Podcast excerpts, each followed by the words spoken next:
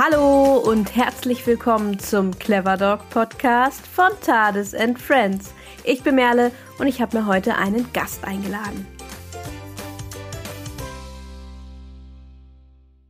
Auch wenn unsere moderne digitale Welt viele großartige Möglichkeiten mit sich bringt, sie stellt unsere Gesellschaft auch vor Herausforderungen. Eine wichtige Rolle spielen bei hier auch die sozialen Medien. Jeder kann heute nach Lust, Laune, Interesse und Zielen Informationen in die Welt setzen, welche sich in einem noch nie dagewesenen Tempo verbreiten können. Ganz unabhängig von ihrem Wahrheitsgehalt. Aber nicht nur Informationen, auch Trends unterliegen ganz neuen Mechanismen. Hiervon sind nahezu alle Bereiche des Lebens betroffen und natürlich auch die Hundewelt. Ob Verhalten, Tierschutz, Ernährung oder Zucht, kein Thema ist vor der Ausbreitung von Fehlinformationen geschützt. Konsumgüter jeglicher Form und Farbe spielen eine wichtige Rolle und auch der Hund selbst, bestimmte Rassen, bestimmte Typen und Erscheinungsbilder bleiben von Modetrends in einem ganz neuen Ausmaß nicht verschont. Was auffällt, erlangt Reichweite und beeinflusst so nicht nur Einzelpersonen bei ihrer Hundewahl, sondern setzt auch Trends. Wer Reichweite erlangt, Vertrauen und Bindung aufbaut, begibt sich in eine besondere gesellschaftliche Position, die Verantwortung mit sich bringt. Im schlimmsten Fall werden Hunde zu Clickbait auf vier Beinen und Aufmerksamkeit und Anerkennung rücken in den Vordergrund. Doch umso größer die Reichweite und umso größer der Einfluss auf die Informationsweitergabe ist, umso größer werden auch die Chancen, wichtige Themen zu platzieren und positive Trends mitzugestalten. Eine große Verantwortung, über die ich hier und heute im Clever Dog Podcast sprechen möchte. Und das möchte ich nicht alleine tun, sondern ich habe mir einen Gast eingeladen und zwar die Jessie vom Instagram-Account Girl and a Wishler. Und ich würde sagen, red ich nicht länger um den heißen Brei herum, sondern begrüße ich Jessie direkt in dieser Podcast-Folge und wir legen los, über dieses wichtige Thema zu sprechen. Hallo Jessie, ich freue mich sehr, dass du hier und heute im Clever Dog Podcast zu Gast bist. Ich freue mich, dass wir gemeinsam über das Thema Verantwortung von Petfluencern sprechen werden hier heute. Hallo Merle, danke für die Einladung und ich freue mich auch sehr. Ja, wir wollen heute über, wie gesagt, Verantwortung von Petfluencern sprechen. Aber bevor wir damit starten, vielleicht magst du dich noch mal kurz vorstellen, damit äh, unsere Zuhörer wissen, wen wir eigentlich hier heute zu Gast haben. Ja, ich bin Jessie. Ich lebe mit meinen zwei Maja-Wischler-Hündinnen in Münster und ähm, habe seit knapp fünf Jahren den Instagram-Account A Girl in a Wischler. Wie kann man sich das vorstellen? Ich meine, Instagram-Account, das haben viele. Wieso habe ich dich eingeladen? Das hat ja auch einen Grund. Du hast ja eine etwas größere Reichweite, sage ich mal so. Du hast ja ein paar Follower und du bist jetzt auch schon einige Jahre aktiv. Magst du vielleicht dazu ein bisschen was erzählen? Ja, also vor knapp fünf Jahren, als Greta in unser Leben getapst kam, habe ich tatsächlich, weil ich ein extremer Wischler-Nerd bin, ja, bin ich zu Instagram gekommen. Also ich hatte damit vorher überhaupt gar nichts im Hut und dann hat äh, mein Freund mir gezeigt, dass man über Instagram sich mit, ja, ich sag mal, Wischler-Leuten auf der ganzen Welt irgendwie vernetzen kann. Das fand ich unheimlich spannend. So bin ich zu dem Account gekommen und dann hat sich tatsächlich peu à peu in den letzten Jahren eben ja so eine wunderbare Community irgendwie entwickelt, mit denen ich ähm, tagtäglich im Austausch bin, den ich sehr schätze.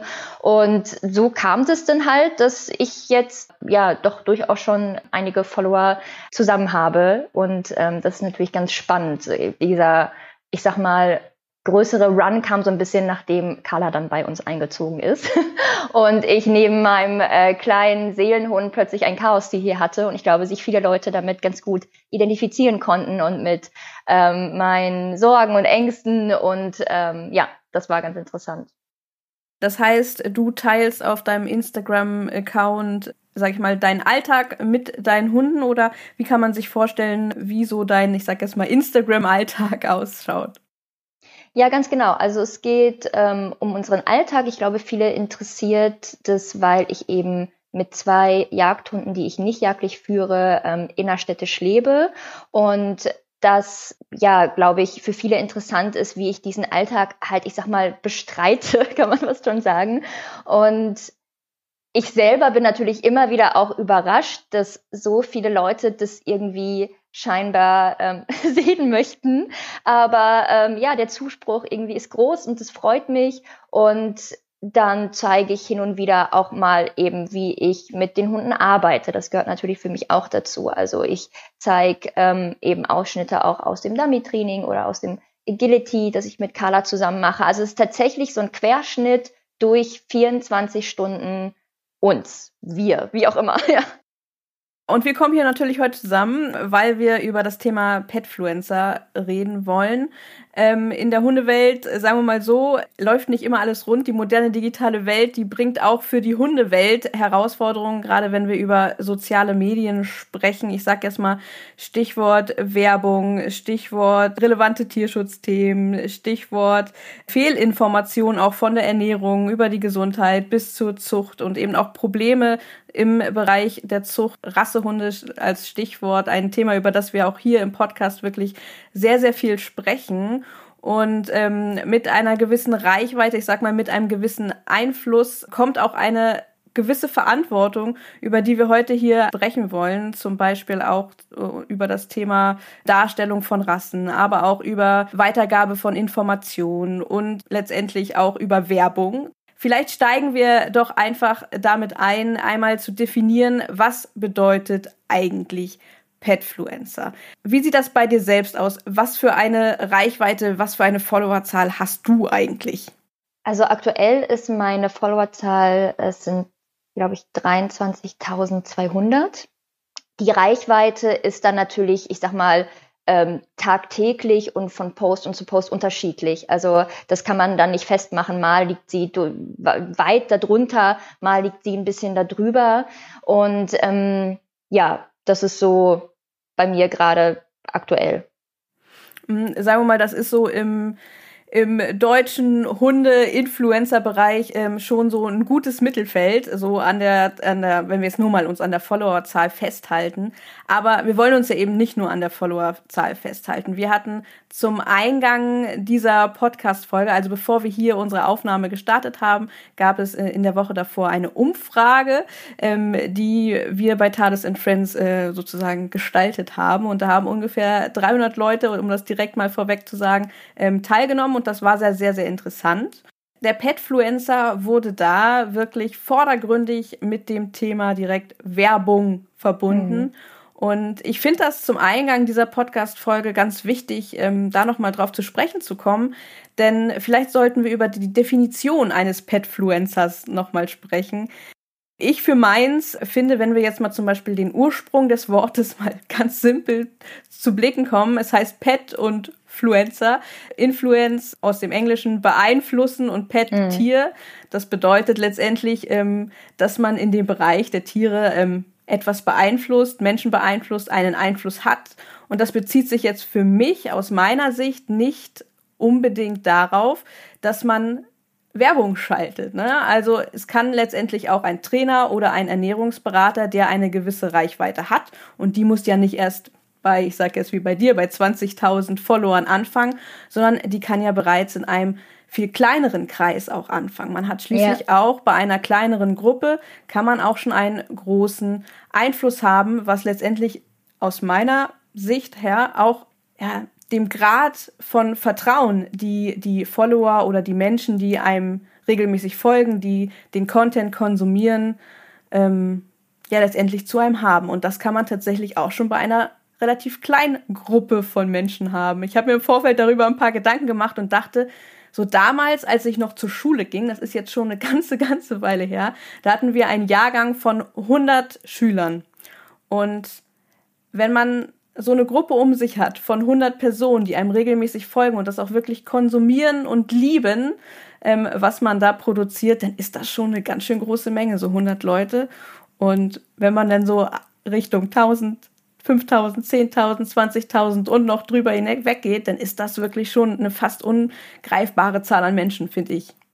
Ja, also ich denke, du hast das schon alles ähm, jetzt sehr gut zusammengefasst. Also ich glaube, es ist erstens auch nochmal wichtig, dass man sich überlegt, kein Petrancer, ich selber mag das Wort überhaupt nicht, ähm, weil, wie du schon beschrieben hast, das to influence, also beeinflussen. Ich möchte niemanden beeinflussen. Im besten Fall möchte ich inspirieren und ich möchte irgendwie glücklich machen. Und das ist so irgendwie meine Intention dahinter. Also dieses, dieses Beeinflussen. Ich finde, das, das klingt schon einfach irgendwie negativ. Und ähm, kein Petfluencer ist ja morgens aufgewacht und hat gesagt, so, jetzt mache ich mal einen Kanal und möchte jetzt Petfluencer werden. Ja, also das hat sich ja in den meisten Fällen tatsächlich über ähm, einen doch mal mehr, mal längeren Zeitraum einfach entwickelt, weil eben offensichtlich diese Accounts dann scheinbar doch was richtig gemacht haben, ja, weil sie entweder unterhaltsam sind, weil sie Wissenswertes preisgeben. Ähm, und ich glaube, da muss man auch immer so ein bisschen, weil oft sehen die Leute dann nur diese hohe Followerzahlen und sagen, oh, die, die ist jetzt irgendwie Petfluencer oder irgendwas, aber dass da ja ein Prozess dahinter steckt, dass da irgendwie, ja, ich sag mal, auch eine gewisse Form von Arbeit hintersteckt und dass man sich Gedanken macht, ähm, eben auch gerade wenn man die Intention hat, ähm, Content mit Mehrwert zu posten, wird dann häufig ich sag mal, vergessen. Und wie du schon sagtest, oft wird das dann mit Werbung in Verbindung gebracht. Das sehe ich aber gar nicht so als den, ja, eben den ausschlaggebenden Punkt. Das, was du auch gesagt hast, eben auch Leute mit einer, ja, ich sag mal, geringeren Followerzahl oder einer geringeren Reichweite ähm, sind natürlich oder tragen in gewisser Weise eben auch Verantwortung. Ja, also natürlich ist es so, mit einer größeren Followerzahl und einer größeren Reichweite steigt das noch umso mehr. Aber letztendlich, glaube ich, muss jeder, der in Interaktion mit anderen tritt auch über Social Media, aber natürlich auch, das gilt auch, ich sag mal, für das reale Leben, in gewisser Weise für seine Äußerungen und wie er Dinge halt eben, ich sag mal, handhabt, Verantwortung übernehmen. Mhm. Und ich denke, das ist auch ganz, ganz wichtig, dass man nicht dazu kommt, alle über einen Kamm zu scheren, denn ja. sicherlich dort beziehungsweise was heißt dort, in den sozialen Medien, über die wir jetzt ja hier hauptsächlich sprechen wollen, da ähm, halten sich ganz, ganz unterschiedliche Menschen auf. Und wie du sagst, du bist wirklich da, ich sag mal so, da so hineingefallen, hineingewachsen. Das hat sich halt so eins ähm, nach dem anderen ergeben. Und für dich ist das Ziel halt etwas zu machen, was dir Spaß macht, auch in gewisser Weise, so zumindest wie ich das verstehe, ein Hobby zu betreiben und andere Menschen zu inspirieren.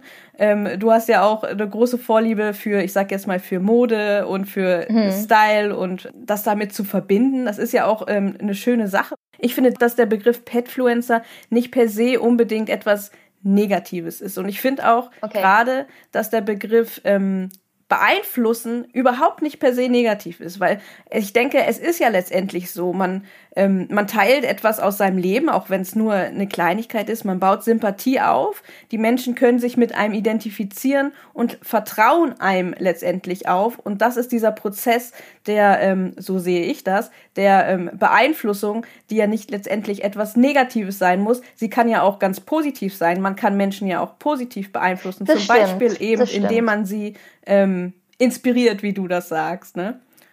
Und ich denke aber gerade hier raus, wie du auch schon gesagt hast, da entsteht ja auch diese große ähm, Vertrauensbasis, für die man dann auch wirklich eine enorme Verantwortung hat, dass man die halt eben nicht, ich sage das jetzt mal ganz klar, nicht missbraucht. Ja, genau, das wollte ich auch sagen. Das war das Wort, was mir auch äh, eingefallen wäre. Da ähm, ich habe ja auch im Vorfeld auch mich ähm, mit Freunden ausgetauscht eben zu diesem Thema und ähm, da sind wir eben halt auch auf die Sprache gekommen. Warum reden wir darüber? Das war ja auch unsere Eingangssprache eben offensichtlich auch, weil vielleicht Leute das Gefühl haben, ihr Vertrauen würde missbraucht werden. Also scheinbar scheint dann ja doch auch irgendwie in gewisser Weise, ähm, ich sag mal, was heißt nicht Unfug getrieben zu werden, aber ne, das war ja auch so ein bisschen das, was man so rausgehört hat oder was ich auch ein Feedback bekommen habe auf den Post, als ich eben bekannt gegeben habe, dass wir diesen Podcast machen, das ist halt so dieses, dieses Vertrauen, was sich eben aufbaut, das halt absolut zu wertschätzen und zu würdigen und eben in keinstem Fall zu missbrauchen, ist für mich das allerhöchste Gut, ja, weil das ist einfach etwas da, meine Follower, auch wenn ich sie nicht persönlich kenne, mit vielen bin ich natürlich auch schon seit Jahren im Austausch. Für mich ist es so, empfehle ich das meinen engsten Freunden, die mir wichtig sind. Und ich mache da keinen Unterschied zwischen engsten Freunden und Leuten, die ich nicht kenne. Also ich ähm, würde eben niemals Vertrauen missbrauchen, egal ob ich die Leute kenne oder nicht. Und ähm, ja, das ist mir halt wahnsinnig wichtig. Ja, und du sprichst das gut an, dass viele sich manchmal so fühlen oder bei einigen so fühlen, sicherlich auch nicht bei allen, man darf das wie gesagt ja nicht verallgemeinern, dass das Vertrauen verloren gegangen ist, schon auch mhm, bei einigen. Ja. Und ähm, dass das ein Thema ist, was aktuell, ich sage jetzt mal, die deutschsprachige Petfluencer-Szene, die hat sich ja erst in den letzten Jahren so entwickelt. Das heißt, kaum jemand verdient damit heute wirklich Geld die allermeisten, die können sich damit vielleicht gerade, sage ich mal so, ihren Mehraufwand zum Beispiel, die Kamera oder ähm, das regelmäßige Zubehör dafür irgendwie finanzieren. Aber es ist ja nicht so, dass da wirklich äh, riesengroßes Geld verdient wird. Und das finde ich auch ganz wichtig, das nochmal zu erwähnen, denn das ist ja, wie gesagt, noch eine relativ junge Entwicklung und das ist auch mehr oder weniger organisch, sagen wir mal, passiert. Und diese Entwicklung, dass sich heute jetzt manche Menschen davon irgendwie ähm, nicht mehr angesprochen fühlen, das ist ja auch eine relativ junge. Weil vielleicht ist es an den einen oder anderen Enden vielleicht ein bisschen zu viel geworden. Vielleicht fühlen manche sich bei manchen Thematiken nicht richtig angesprochen, nicht vertreten oder bei manchen stößt das vielleicht auch einige Themen bitter auf. Und da wollen wir jetzt ja vielleicht mal ein bisschen ins Detail gehen. Du hast mhm. da auch im Eingang schon ein bisschen drüber angesprochen. Ein ganz, ganz wichtiges Thema, das uns sehr, sehr wichtig ist, ist ähm, das Thema Rassewahl, das Thema Hunde, wie sie dargestellt werden, wie Eigenschaften von Hunden dargestellt werden. Das ist uns beiden, glaube ich, ein sehr, sehr großes Thema und ähm, vielleicht steigen wir da jetzt mal so ein bisschen ein. Ja, gerne. Um da vielleicht eingangs noch was zu, zu sagen, ähm, wir haben auch hier im Podcast schon öfter über Modeerscheinungen gesprochen und ähm, da nimmt Social Media jetzt ja nun wirklich eine, eine ganz neue Dimension ein, sagen wir mal so. Und ähm, Niemand ist letztendlich frei davon, die Optik in seine Entscheidung mit einzubeziehen, aber wichtig ist es dennoch, Bescheid zu wissen, was man auf Instagram sehen kann und was eben nicht. Und auch Instagram nicht als alleinige Quelle zu sehen, insbesondere deshalb, da hier vornehmlich halt auch gerne ähm, Positives gezeigt wird und es letztendlich auch alles Momentaufnahmen sind. Gerade Fotos sind absolute Momentaufnahmen und ähm, ob das nun irgendwelche gesundheitlichen Probleme sind oder Verhaltensproblematiken, all das kann man halt eben nicht so einfach abbilden. Aber dennoch trägt Instagram natürlich sehr, gerade Instagram, ähm, sehr dazu bei, manche Hunderassen mehr in den Fokus zu stellen als andere. Und ähm, da hast du zum Beispiel ja auch eine Rasse, wo viele sagen, das ist eine Rasse, die aktuell in Mode gekommen ist. Und das ist natürlich auch eine ganz besondere Verantwortung, denn wie wir wissen, Modehund zu sein, tut den allerwenigsten Rassen gut. Ähm, darüber haben wir auch schon wirklich sehr, sehr ausführlich gesprochen. Wie gehst du mit dem Thema um? Ja, das Thema liegt mir wirklich sehr am Herzen. Ich habe auch schon häufig Posts dazu verfasst und bemühe mich wirklich nach bestem Wissen und Gewissen und nach dem, was ich in der Lage bin, ähm, in meiner privaten ähm, Freizeit zu leisten, dort eben Aufklärung zu betreiben. Also es ist ganz witzig, weil wir eben über Instagram und Rasse und Beeinflussung sprechen. Ich äh, kann dir mal an einem ja, netten Beispiel erklären, dass es tatsächlich fast ähm, Instagram dazu ähm, gar nicht bedarf. Denn ich habe ja, bevor ich Greta bekommen habe, eine Wischlerhündin dort gesittet bei uns in der Straße. Und diese Besitzerin hat mit dieser Hündin in unserer Straße einen solchen Boom ausgelöst, dass danach vier Familien einen Wischler hatten in unserer Straße. ähm, also inklusive uns, ähm, weil wir eben so begeistert waren von dieser Hündin und ähm, ich eben nach drei Jahren, die ich dann ja die Dogs sitten durfte, auch teilweise wirklich für längere Zeit und nachdem ich mich trotzdem noch sehr ausführlich über andere Rassen, über den Tierschutz und alle anderen Möglichkeiten, ja einen Hund aufzunehmen, informiert habe, dann für uns doch letztendlich klar war, wir wollen auch eben einen Wischler. Und ähm, dann bin ich eben erst ähm, zu Instagram gekommen im Nachhinein und jetzt ist es so, dass ich fast tagtäglich Anfragen kriege, die sich ähm, sehr unterscheiden. Also es gibt Anfragen von, die Hunde sind so schön, wo hast du die gekauft? Ähm, bis hin tatsächlich zu Leuten, das also berührt mich teilweise schon, die mir quasi ihren gesamten Lebenslauf schicken ähm, und ich das Gefühl habe, sie mein Einverständnis möchten, ob sie denn dann einen Wischler haben dürfen. Wo ich dann immer denke, mein Gott, also ich bin die Letzte, die man um Erlaubnis fragen muss, aber wo ich wirklich das Gefühl habe manchmal, die Leute sehen mich als so eine Art Projektionsfläche beziehungsweise Instanz. Also wenn ich sage irgendwie, ja, ähm, das klingt doch alles super dupi, was ihr mit dem Hund machen wollt, äh, macht es ruhig, dann haben die irgendwie manchmal ein beruhigteres Gewissen, habe ich das Gefühl. So, ne? Äh, das ist irgendwie ganz, also da, da trage ich dann auch wieder eine Verantwortung, wo ich finde ich manchmal schwierig, damit umzugehen, ja. Und deswegen ähm, mache ich es zum Beispiel auch ganz oft, dass ich das wenn ich das Gefühl habe, den Menschen, ähm, die mich anschreiben, ist das wirklich sehr ernst, ähm, bin ich immer auch bereit, mich mit denen zu treffen, weil häufig ist es halt so, dass man ähm, oder dass viele eben nicht das Glück haben, wie ich, drei Jahre eine Wischlerhündin-Dog so sitten und so in die Wischer-Community zu kommen und auf Wischlertreffen zu gehen. Und ich bin dann ja auch sehr schnell ähm, damals schon mit Carlas Züchterin befreundet gewesen, habe über die noch andere Wischler kennengelernt.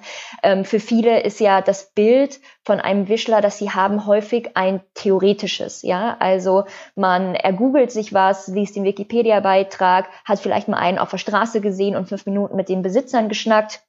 Aber das ist ja kein wirklich authentisches Bild vom Alltag oder vom Zusammenleben mit einem Volljagd-Gebrauchshund, was ähm, diese Hunderasse nun mal ist.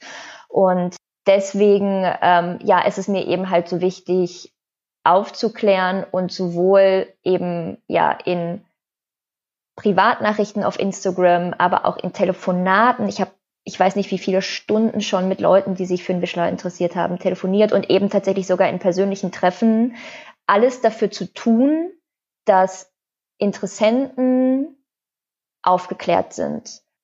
Dann eben aber auch Postbeiträge zu verfassen, in denen ich ehrlich berichte ähm, von Höhen und Tiefen, von Fortschritten und von Rückschlägen, aber eben auch von dem, was ich ähm, mit den Hunden ähm, zur geistigen und körperlichen Auslastung eben alles so betreibe, was sehr viel ist.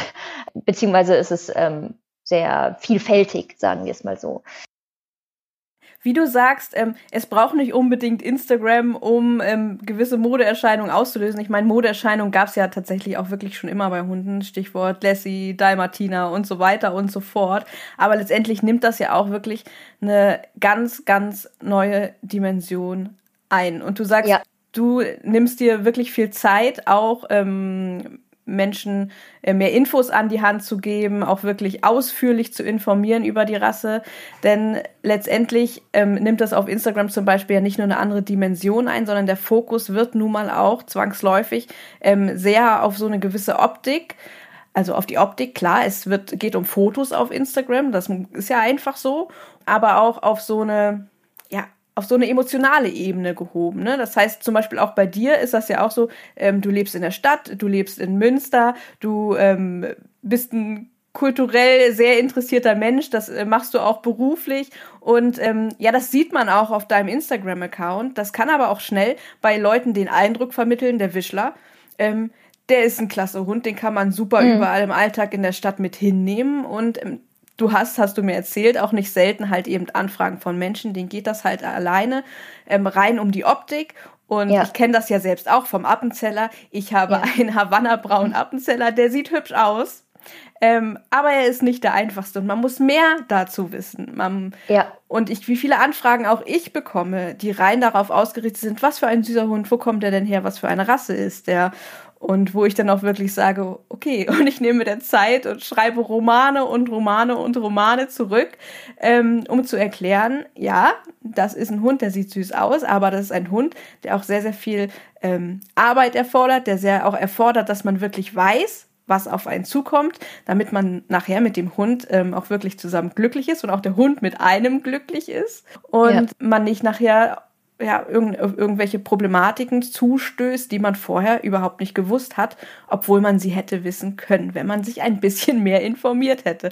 Und da liegt das auch mir, genauso wie dir, sehr, sehr am Herzen, da wirklich ähm, detailliert aufzuklären und vielleicht auch Menschen ähm, vor dem Fehler einfach zu bewahren, sowohl für sich ja. als auch für den Hund. Ne? Absolut. Also als Kunsthistorikerin weiß ich natürlich, was Bilder ähm, auslösen können und deswegen habe ich eben auch kürzlich beschlossen, mehr Arbeitsbilder, also eben Bilder, wo ich mit den Hunden beim Dummy-Training bin, wo ich mit den Hunden beim Agility bin, vielleicht auch bei ganz einfachen so Grundgehorsamsübungen, dass ich tatsächlich, also ich schreibe das ja viel eben in meinen Posts, man sieht es auch in den Stories. Und ich habe aber für mich selbst überlegt, wie kann ich jedem, der mein Account öffnet, sofort auf den allerersten Blick klar machen, dass das eben nicht nur Hunde sind, die man hübsch in der Innenstand mit ihrem neuen schicken Line-Set fotografiert, sondern eben Hunde ähm, sind, die entsprechend gefordert und gefördert werden möchten. Und deswegen habe ich dann eben für mich ähm, beschlossen, solche Bilder ähm, mehr mit in den Feed aufzunehmen, damit man schon eben eine gewisse Idee bekommt. So, ich meine, wenn die Leute sich blenden lassen wollen, dann können sie sich blenden lassen. Also das ist halt, dann müssen sie nur zwei Klicks weiter zum nächsten Wischler-Profil gehen, ja. Ähm, aber mir ist es eben tatsächlich ein Anliegen gewesen, tatsächlich auf den allerersten Blick schon ähm, ja die Haltung, die ich eben dieser Rasse gegenüber einnehme, nämlich ja, sie sind ähm, bedingt geeignet für Nichtjägerhände, wenn Punkt Punkt Punkt das und das und das irgendwie erfüllt werden kann. Und ähm, das möchte ich dann halt eben tatsächlich auch eben visuell schon durch bestimmte Fotos ja repräsentieren. Und da könnte jetzt vielleicht der ein oder andere fragen, wieso machst du das denn nicht ausschließlich? Aber da denke ich halt auch, das Thema Authentizität ist wirklich sehr, sehr, sehr häufig gefallen.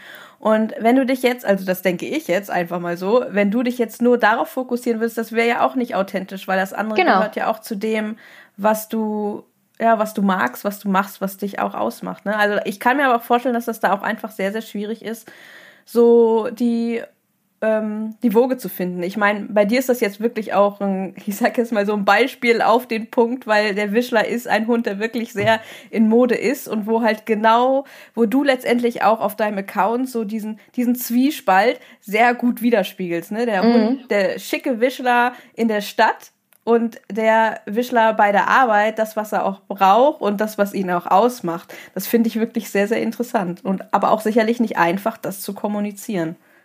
Nee, ist es auch nicht. Ähm, aber irgendwie muss ich es halt versuchen oder ich möchte es halt versuchen, weil nichts liegt mir ähm, ja mehr am Herzen als eben das Wohl dieser Rasse und deswegen nehme ich mir halt auch viel Zeit, deswegen mache ich mir auch so viel Gedanken. Ich könnte ja sagen, naja gut, ähm, bis wohin trage ich Verantwortung, wenn man mal sich anguckt, welche ja, Altersgruppen mir durchschnittlich folgen, dann sind das alles erwachsene Menschen und dann kann man natürlich auch in gewisser Weise nach Eigenverantwortung fragen, weil ich kann denen ja auch nicht alles abnehmen. Ne? Deswegen sage ich auch, wer sich blenden lassen möchte, ähm, der kann das sicherlich auf meinem Account, aber auch auf anderen Accounts tun. Aber das ist halt tatsächlich vielleicht auch einfach eben für mein Gewissen, ja. Und wie du schon gesagt hast, ich mache nicht jeden Tag damit Training, ich gehe nicht jeden Tag zum Agility und ähm, ich, ja, so ist, das ist unser Leben. Also ich versuche tatsächlich einen guten, authentischen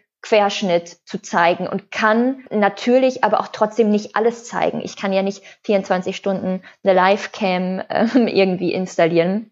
Das wird auch keiner sehen wollen, weil es ist tatsächlich im Endeffekt vielleicht dann auch ein bisschen langweilig. genau zu dem Thema haben wir ja auch in der Umfrage oder habe ich in der Umfrage eine Frage gestellt, nämlich ob man regelmäßig Anfragen zu der Rasse seines Hundes bekommt. Und da haben tatsächlich ähm, fast die Hälfte, also fast 50 Prozent, haben gesagt ähm, ja. Und ähm, dann habe ich auch gefragt, wie man darauf reagiert. Und da haben sehr, sehr viele geantwortet, sie klären auf über die Eigenschaften der Rassen. Ähm, also im Prinzip so, wie wir das hier gerade auch gemacht haben, wie wir das auch machen.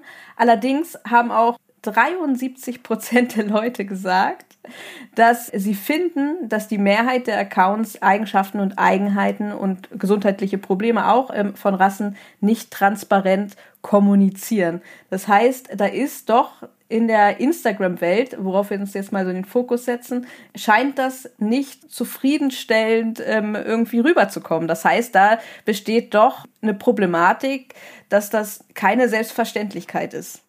Ja, ich frage mich, in was für einer Frequenz ähm, solche Beiträge vonnöten sind, ähm, damit ähm, sich das ändert. Das ist natürlich schwierig, wie ich schon gesagt habe. Ne? Also ich kann nicht nur Dummy-Arbeitsbilder und nicht nur ähm, Agility-Bilder oder sowas bringen. Ich kann auch nicht jeden Tag ähm, guten Mehrwert und Content leisten, weil auch ich arbeite und äh, noch äh, andere Sachen zu tun habe und manchmal auch einfach tatsächlich ähm, ähm, keine Zeit oder keine Lust. Und da ist halt eben die Frage, wenn ich zum Beispiel einen Beitrag schreibe, in dem ich, wie jetzt zum Beispiel letztens, äh, nochmal irgendwie über die Rasse informiert habe und ich poste ja nahezu jeden Tag was, dann rückt so ein Post natürlich auch ähm, relativ schnell weit nach hinten. Das heißt, ich frage mich, was für eine ähm, Frequenz ist sozusagen gewünscht ähm, und inwieweit kann ich transparent oder Transparenz möglich machen, die dann aber vielleicht dann auch von einem Follower jeden Tag abrufbar ist. Ist es vielleicht interessant, dann Story Highlight zu erstellen? Zum Beispiel? Das ist interessant, man könnte ein Story Highlight erstellen. Fällt mir gerade so ein, ähm, als Möglichkeit, ähm, um eben direkt auf den ersten Blick im Story Highlight schon zu sagen, okay, bums, das ist jetzt hier zum Beispiel ähm, irgendwie, das fasst das zusammen. Da könnte ich ja zum Beispiel alle Beiträge irgendwie drunter sammeln die Idee ist gar nicht so schlecht, die merke ich mir. Aber weißt du, was ich meine mit Frequenz und inwieweit ja, ja, total, ähm, ein, Kanal, ein Kanal das leisten kann, auch tatsächlich. Ja, letztendlich stehen da ja auch Einzelpersonen hinter. Ich kenne das ja auch selbst, mhm. deren Zeit auch einfach begrenzt ist, gerade wenn man es ähm, eben als Hobby betreibt, äh, wenn man es neben dem Hauptberuf betreibt. Ja, das ist definitiv ein Thema. Ja. Ähm, ein anderes Thema in dem Zusammenhang, wir haben jetzt hauptsächlich uns so ein bisschen auf ähm, Eigenschaften, auf Charaktere von Hunden und dass die richtig rübergebracht werden, fokussiert. Neben Wischler oder auch dem Appenzeller ist da ja zum Beispiel auch ähm, beim Aussie oder beim Border Collie auch ganz typische Vertreter oder auch ähm, Herdenschutzhunde, auch ganz typisches Thema, wo die Eigenschaften halt wirklich häufig ja in meinen Augen nicht ausreichend kommuniziert werden, ähm, dass Menschen halt schnell einen Fehleindruck bekommen davon, was diese Hunde in Wirklichkeit sind und was sie, was sie benötigen ähm, von ihren Haltern auch und dass es dahin letztendlich auch zu großen Problematiken kommen kann. Aber ein anderes großes Thema sind ja zum Beispiel auch noch das Thema Erbkrankheiten und Qualzucht, auch ein Thema, das mir wirklich extrem am Herzen liegt. Das ist natürlich auch ein sehr, sehr diskussionswürdiges Thema. Beispiel, inwiefern ist es gut, ähm, Hunde solcher Rassen zu präsentieren und zwar komplett unkritisch, im schlimmsten Fall irgendwie noch mit, ich sage, es gibt es ja auch gerade im englischsprachigen Bereich Hunde, die angezogen werden wie Modepüppchen, sage ich mal so. Das ist ja wirklich jetzt nochmal eine ganz andere Dimension von dem weg, wo wir jetzt ähm, drüber gesprochen haben. Ne? Und das ist ja wirklich nochmal eine Dimension, die große Probleme zunehmend verstärkt. Also ich glaube, die Frage, die man sich immer stellen sollte, ist eben, was man gesellschaftsfähig machen möchte und wie eben der eigene Umgang ist. Das ist ja ganz interessant mit Qualzuchtrassen. Da ähm, gab es ja auch schon diesen einen Podcast von dir, das halt häufig, und ich glaube, das ist so ein bisschen das größere Problem, die Besitzer sich selbst dessen vielleicht dann gar nicht bewusst sind. Weißt du, was ich meine?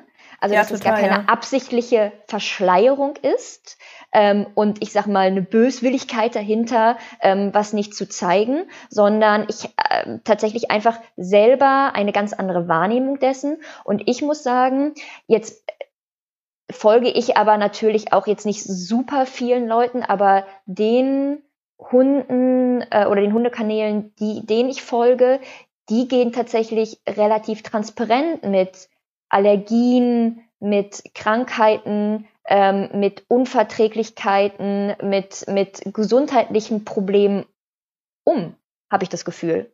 Also ich habe da nicht eine ganz andere Wahrnehmung, aber ich sehe schon, dass viele eben ähm, sich bemühen, gerade auch aufzuzeigen, so, ach, schau mal, das ist gerade bei uns das Problem oder das ist gerade bei uns das Problem.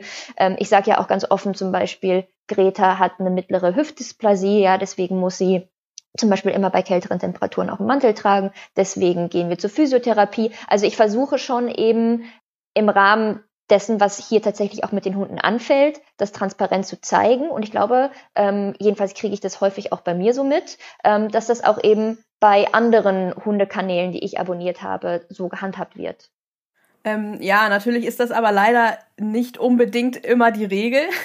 es mhm. ist natürlich auch klar, wir bewegen uns ja beide auch in, in einer Bubble. Ne? So sind wir ja, ja. so kann man es ruhig nennen. So hat äh, äh, Alexander Schillack hier letztens ganz gut gesagt. Wir bewegen uns ja alle in unserer kleinen Instagram-Bubble, wo mhm. wir letztendlich, äh, man guckt natürlich gerne mal drüber hinaus, aber es passiert auch einfach nicht, dass man dann unbedingt mit so vielen Menschen ähm, in Kontakt kommt, die jetzt nicht ähm, so dieselben Ansichten wie man selbst vertritt.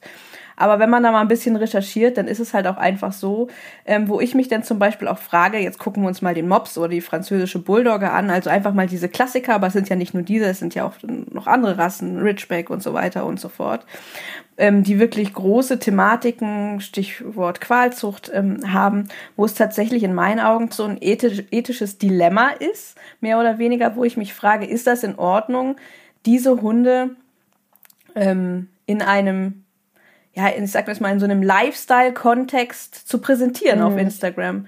Ist das nicht ähm, schon ein wenig problematisch, weil man dadurch eben durch diese Bilder, die halt wirklich Momentaufnahmen sind, wo halt, ähm, wie du schon sagst, es ist halt ne, nicht jetzt wie bei jemandem, der wirklich jedem Post irgendwie ähm, über die Erbkrankheiten oder über ähm, Extremmerkmale berichtet, dann halt auch solche Momentaufnahmen zwischendurch aus dem Alltag dann halt auch den Eindruck vermitteln können, es ist okay ähm, und es ist absolut kein Problem, diese Rasse ähm, eben als Lifestyle-Objekt äh, zu Hause zu ja. haben. Ne, also das sehe ich so als so ein, ja, als so ein Dilemma.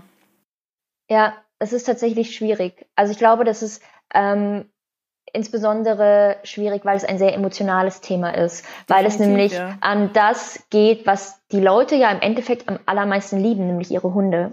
Ja, und ich, ähm, das ist halt so schwierig. Also ähm, wie kann ich jemandem sagen, du hast aber Rasse XY, deswegen darfst du jetzt oder solltest du nicht im besten Fall ähm, ein ähm, Instagram-Account aufmachen, denn damit verbreitet man nochmal das. Also weißt du, was ich meine?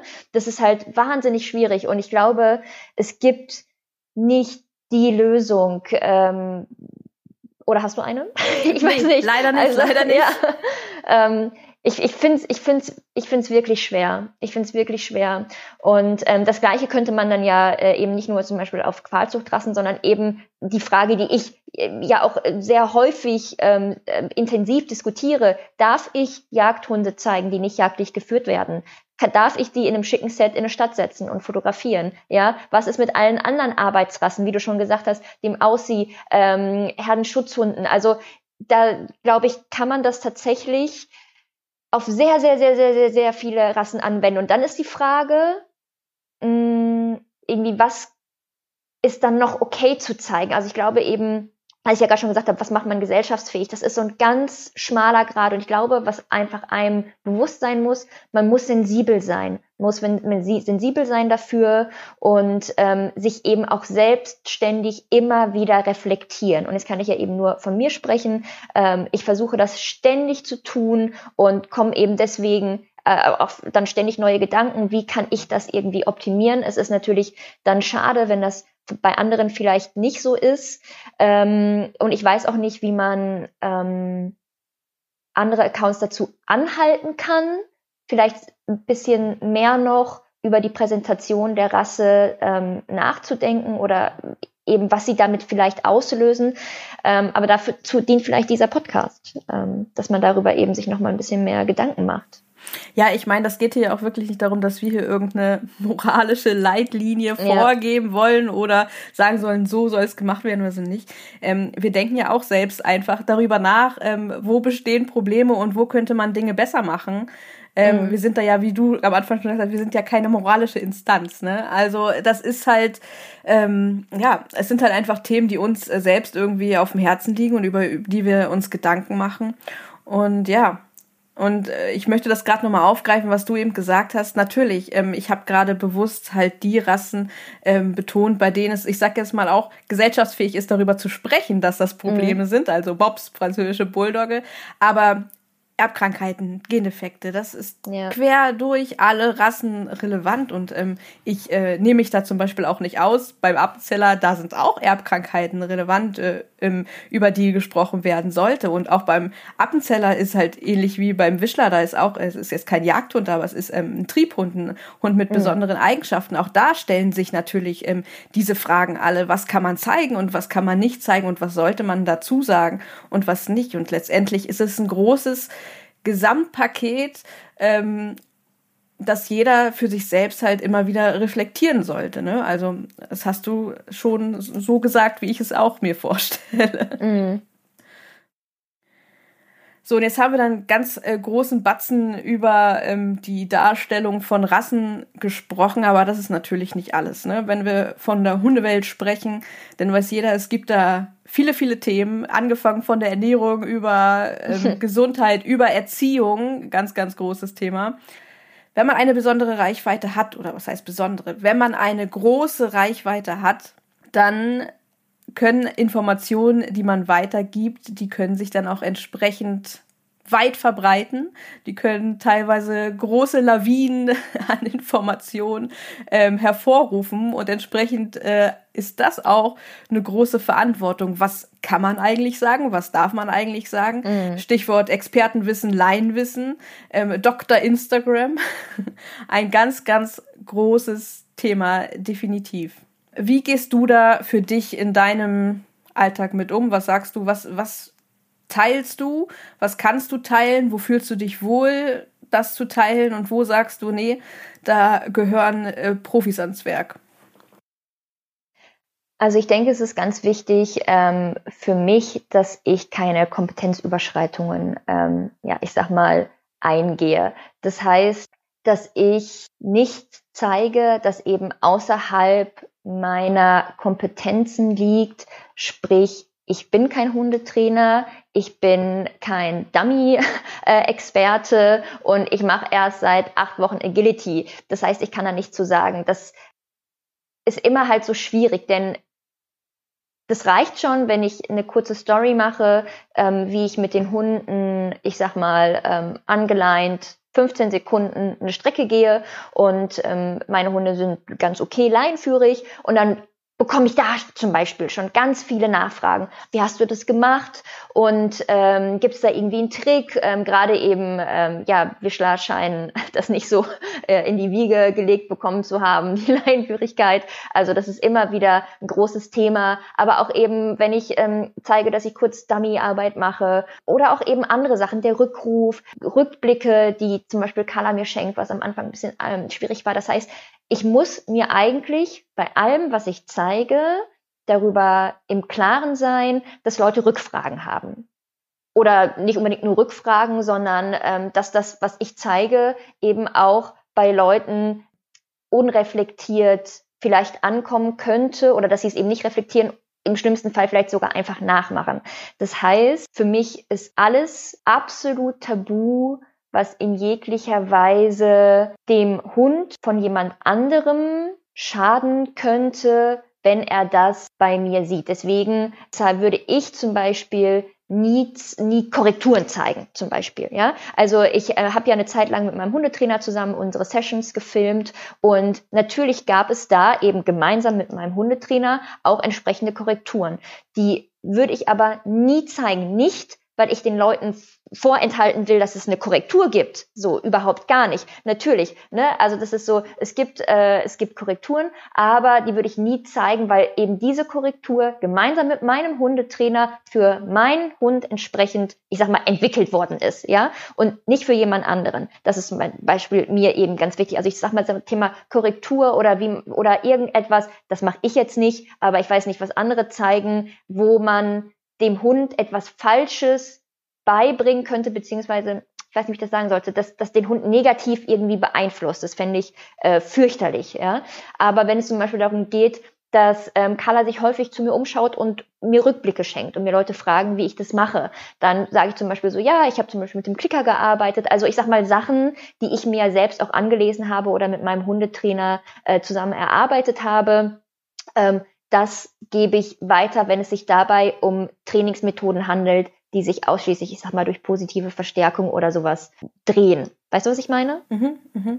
Wie gesagt, muss mir eben in jeder Situation schon auch klar sein, dass eventuell Rückfragen kommen und wie ich die, wie ich dann entsprechend eben damit umgehe. Und viele sagen immer, ach, zeig doch mal, wenn etwas nicht so gut läuft, weil häufig mache ich natürlich nur Stories in Momenten, wo ich mich eben wohlfühle, wo ich mich sicher fühle. Als Carla zum Beispiel ihre Probleme hatte mit Hundebegegnungen, ähm, wäre ich nicht im Leben auf die Idee gekommen, mein Handy rauszuholen und zu filmen, wie jetzt Carla vielleicht irgendwie rüblich gegen den anderen Hund vorgeht, so ne, weil in dem Fall muss ich konzentriert sein. Und deswegen zeige ich zum Beispiel äh, nur Stories, wo es dann gut klappt, so gar nicht um etwas vorzuspielen oder um falsche Erwartungen zu wecken, ähm, aber eben weil es mir in einigen Situationen natürlich absolut nicht möglich ist und ich das dann auch gar nicht kann. Ja, ähm, ich bin ja dann auch meistens äh, irgendwie auch allein mit den Hunden unterwegs, dass ich noch nicht mal mehr irgendwie meinem Freund sagen könnte, hier ähm, film mal jetzt mal die Situation.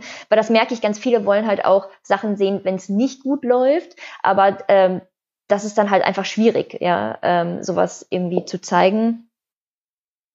Ich habe auch äh, im, in der Umfrage habe ich auch eine Frage hierzu gestellt und zwar, wie man Tipps von jedermann zum Beispiel in Sachen Erziehung oder Gesundheit findet. Und wirklich die Mehrheit, das sind ungefähr zwei, 250 ne, von äh, 300 äh, Personen gewesen, die gesagt haben, mit Vorsicht zu genießen. Mhm. Und ähm, das ist letztendlich auch das, was du ähm, sagst. Ich habe auch die Möglichkeit gegeben, noch ein bisschen genauer was dazu zu sagen. Und ähm, um nochmal so einen kleinen Überblick zu geben, manche sagen ganz klar, ohne Fachwissen keine Tipps. Da ist natürlich auch die Frage, was bedeutet eigentlich Tipps zu geben? Was unterscheidet einen Tipp von einem, ich sag jetzt mal, Erfahrung, einer, eines, ein Erfahrungsbericht aus, ähm, aus seinem mhm. Alltag und aus seinem, mhm. seinem Leben mit Hund? Ja. Ähm, auch ein definitiv ein ganz, ganz heikles Thema. Auf Instagram bewegen sich ja auch häufig Personen, bei denen gar nicht so klar ist, wie viel Fachwissen steckt eigentlich dahinter, wie steckt da überhaupt zum Beispiel ein Trainer dahinter, macht er das nur für sich alleine, probiert er Sachen aus.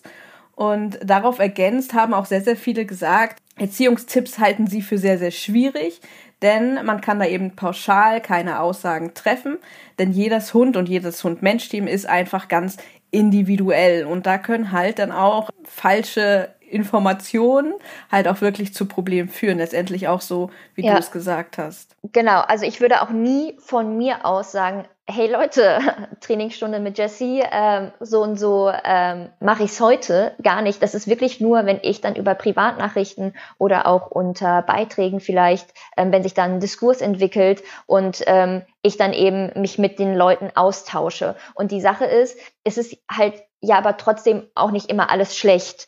Ähm, denn ähm, ob ich mich jetzt mit ähm, Hans und Franz auf der Hundewiese irgendwie austausche und vielleicht die ein oder andere Idee mitnehme, die ein oder andere Inspiration ähm, oder ob ich das via Instagram tue, ähm, in Privatnachrichten äh, mit jemandem, den ich vielleicht selbst, ich sag mal, bewundere. Nicht nur, nicht nur ich werde ja angefragt, sondern auch ich nehme mich nicht davon aus, dass ich durchaus schon auch Leute, bei denen ich mal was gesehen habe, gesagt habe, ach Mensch, ähm, irgendwie gibt's dazu ein Buch oder ähm, habe nach dem Hundetrainer gefragt, ähm, bevor ich meinen Hundetrainer jetzt gefunden habe oder ähm, habe irgendwie ähm, nach Methoden gefragt oder also so ne ich kann mich davon nicht ausnehmen ja weil ich teilweise natürlich auch gedacht habe ach Mensch das läuft ja hier oder da gut oder so oder so und ähm, bin da auch schon in ähm, in ja, Gespräche ähm, gekommen, die mir teilweise tatsächlich aber durchaus auch schon ähm, weitergeholfen haben, weil es einfach manchmal auch nur so ein neuer Ansatz war. Weißt du, sowas, ach, neu mal drüber nachdenken. Aber wie du sagst, ist ein Unterschied zwischen spiele ich mich auf als jemand, der Tipps gibt und sagt, so und so geht das, oder berichte ich einfach nur authentisch aus meinem Alltag und gebe Empfehlungen, die vielleicht mir geholfen haben, wie jetzt zum Beispiel das Beispiel mit dem, ähm, die Rückblicke von Carla mit dem Klicker einzufangen. So, ne? Das ist jetzt aber auch kein Hexenwerk. Also das ist ja ähm, durchaus auch etwas, was, wenn man sich ein bisschen mit Hundetraining beschäftigt, auch erkannt, also was, was bekannt ist. Also ich würde jetzt nie eine eigene Methode entwickeln und da irgendwie, weißt du, weißt, was ich meine? Und da das äh, Leuten irgendwie ähm, ja ähm, zukommen lassen als den Tipp, wie man den Wischler leinenführig kriegt, ja. Ähm, sondern meistens ist das ja etwas eben, dass ich durch die, äh, das Training bei meinem Hundetrainer gelernt habe oder eben auch, ich lese ja sehr, sehr, sehr viele Bücher ähm, und gebe dann auch tatsächlich diese Bücher einfach als Tipp weiter und sage, ich habe das da und da gelesen, guck mal, vielleicht hilft es ja selber zum Beispiel. Genau. Und ähm, das finde ich jetzt auch ganz interessant, weil ähm, ich sag mal so, die Angabe von Quellen ist natürlich auch ein riesen, riesengroßes Thema. Und ich denke, es ist auch ein sehr, sehr schmaler Grad ähm, zwischen, ich ähm, gebe eine Empfehlung, ist, wenn wir beim Klicker bleiben, ich gebe die Empfehlung, dass ich das mit, dass ich das mit dem Klicker erarbeitet habe. Das andere ist, eine präzise Anleitung zu geben, wie mhm. ich das zu machen habe. Ne? Dass man halt den Menschen nicht so viel Platz für, ich sag jetzt mal, für grobe Fehlinterpretationen auch lässt. Es haben halt auch viele geschrieben, zum Beispiel, dass jeder sich herauspicken soll, was für ihn geeignet ist. Und das finde ich tatsächlich sehr, sehr schwierig, denn natürlich soll das jeder tun und letztendlich mhm. hat jeder auch eine Verantwortung für sein eigenes Handeln. Aber dabei vergisst man manchmal, glaube ich, dann auch schnell, dass nicht jeder im gleichen Maße überhaupt dazu in der Lage ist, ähm, bei jedem Thema das auch zu tun. Weil ja. nicht jeder dasselbe Vorwissen hat, nicht jeder ähm, ja mit manchen Themen überhaupt schon in Berührung gekommen ist. Ne? Und das ist jetzt vielleicht bei der Erziehung ein bisschen komplexer, weil das einfach ein mega, mega, mega komplexes Thema ist, was halt ähm, Interaktion zwischen, zwischen Mensch und Hund äh, erfordert und da wirklich zwei Individuen ähm, einfach äh, mit im Spiel sind. Aber was anderes ist das jetzt zum Beispiel beim Thema Ernährung oder beim Thema mhm. ähm, Gesundheit. Ja, und, ähm, absolut da ist halt auch so dieses Thema Quellen und ähm, Expertenwissen und Laienwissen und der Unterschied zwischen einer Meinung und ähm, Fakten ähm, ja. ein ganz, ganz großes Thema. Und zwischen von Fakten und Anekdoten. Ne? Das ist ja, ja auch ähm, ja. Äh, ganz wichtig. Also äh, mir gerade Neuwischlerbesitzer fragen mich zum Beispiel auch irgendwie, was fütterst du oder sind deine Hündinnen kastriert und warum, wenn ja, warum und wenn nicht, warum nicht und so weiter und so fort. So, ne, das kriege ich natürlich gerade eben von Leuten, die ähm, ja Welpen oder einen Junghund haben.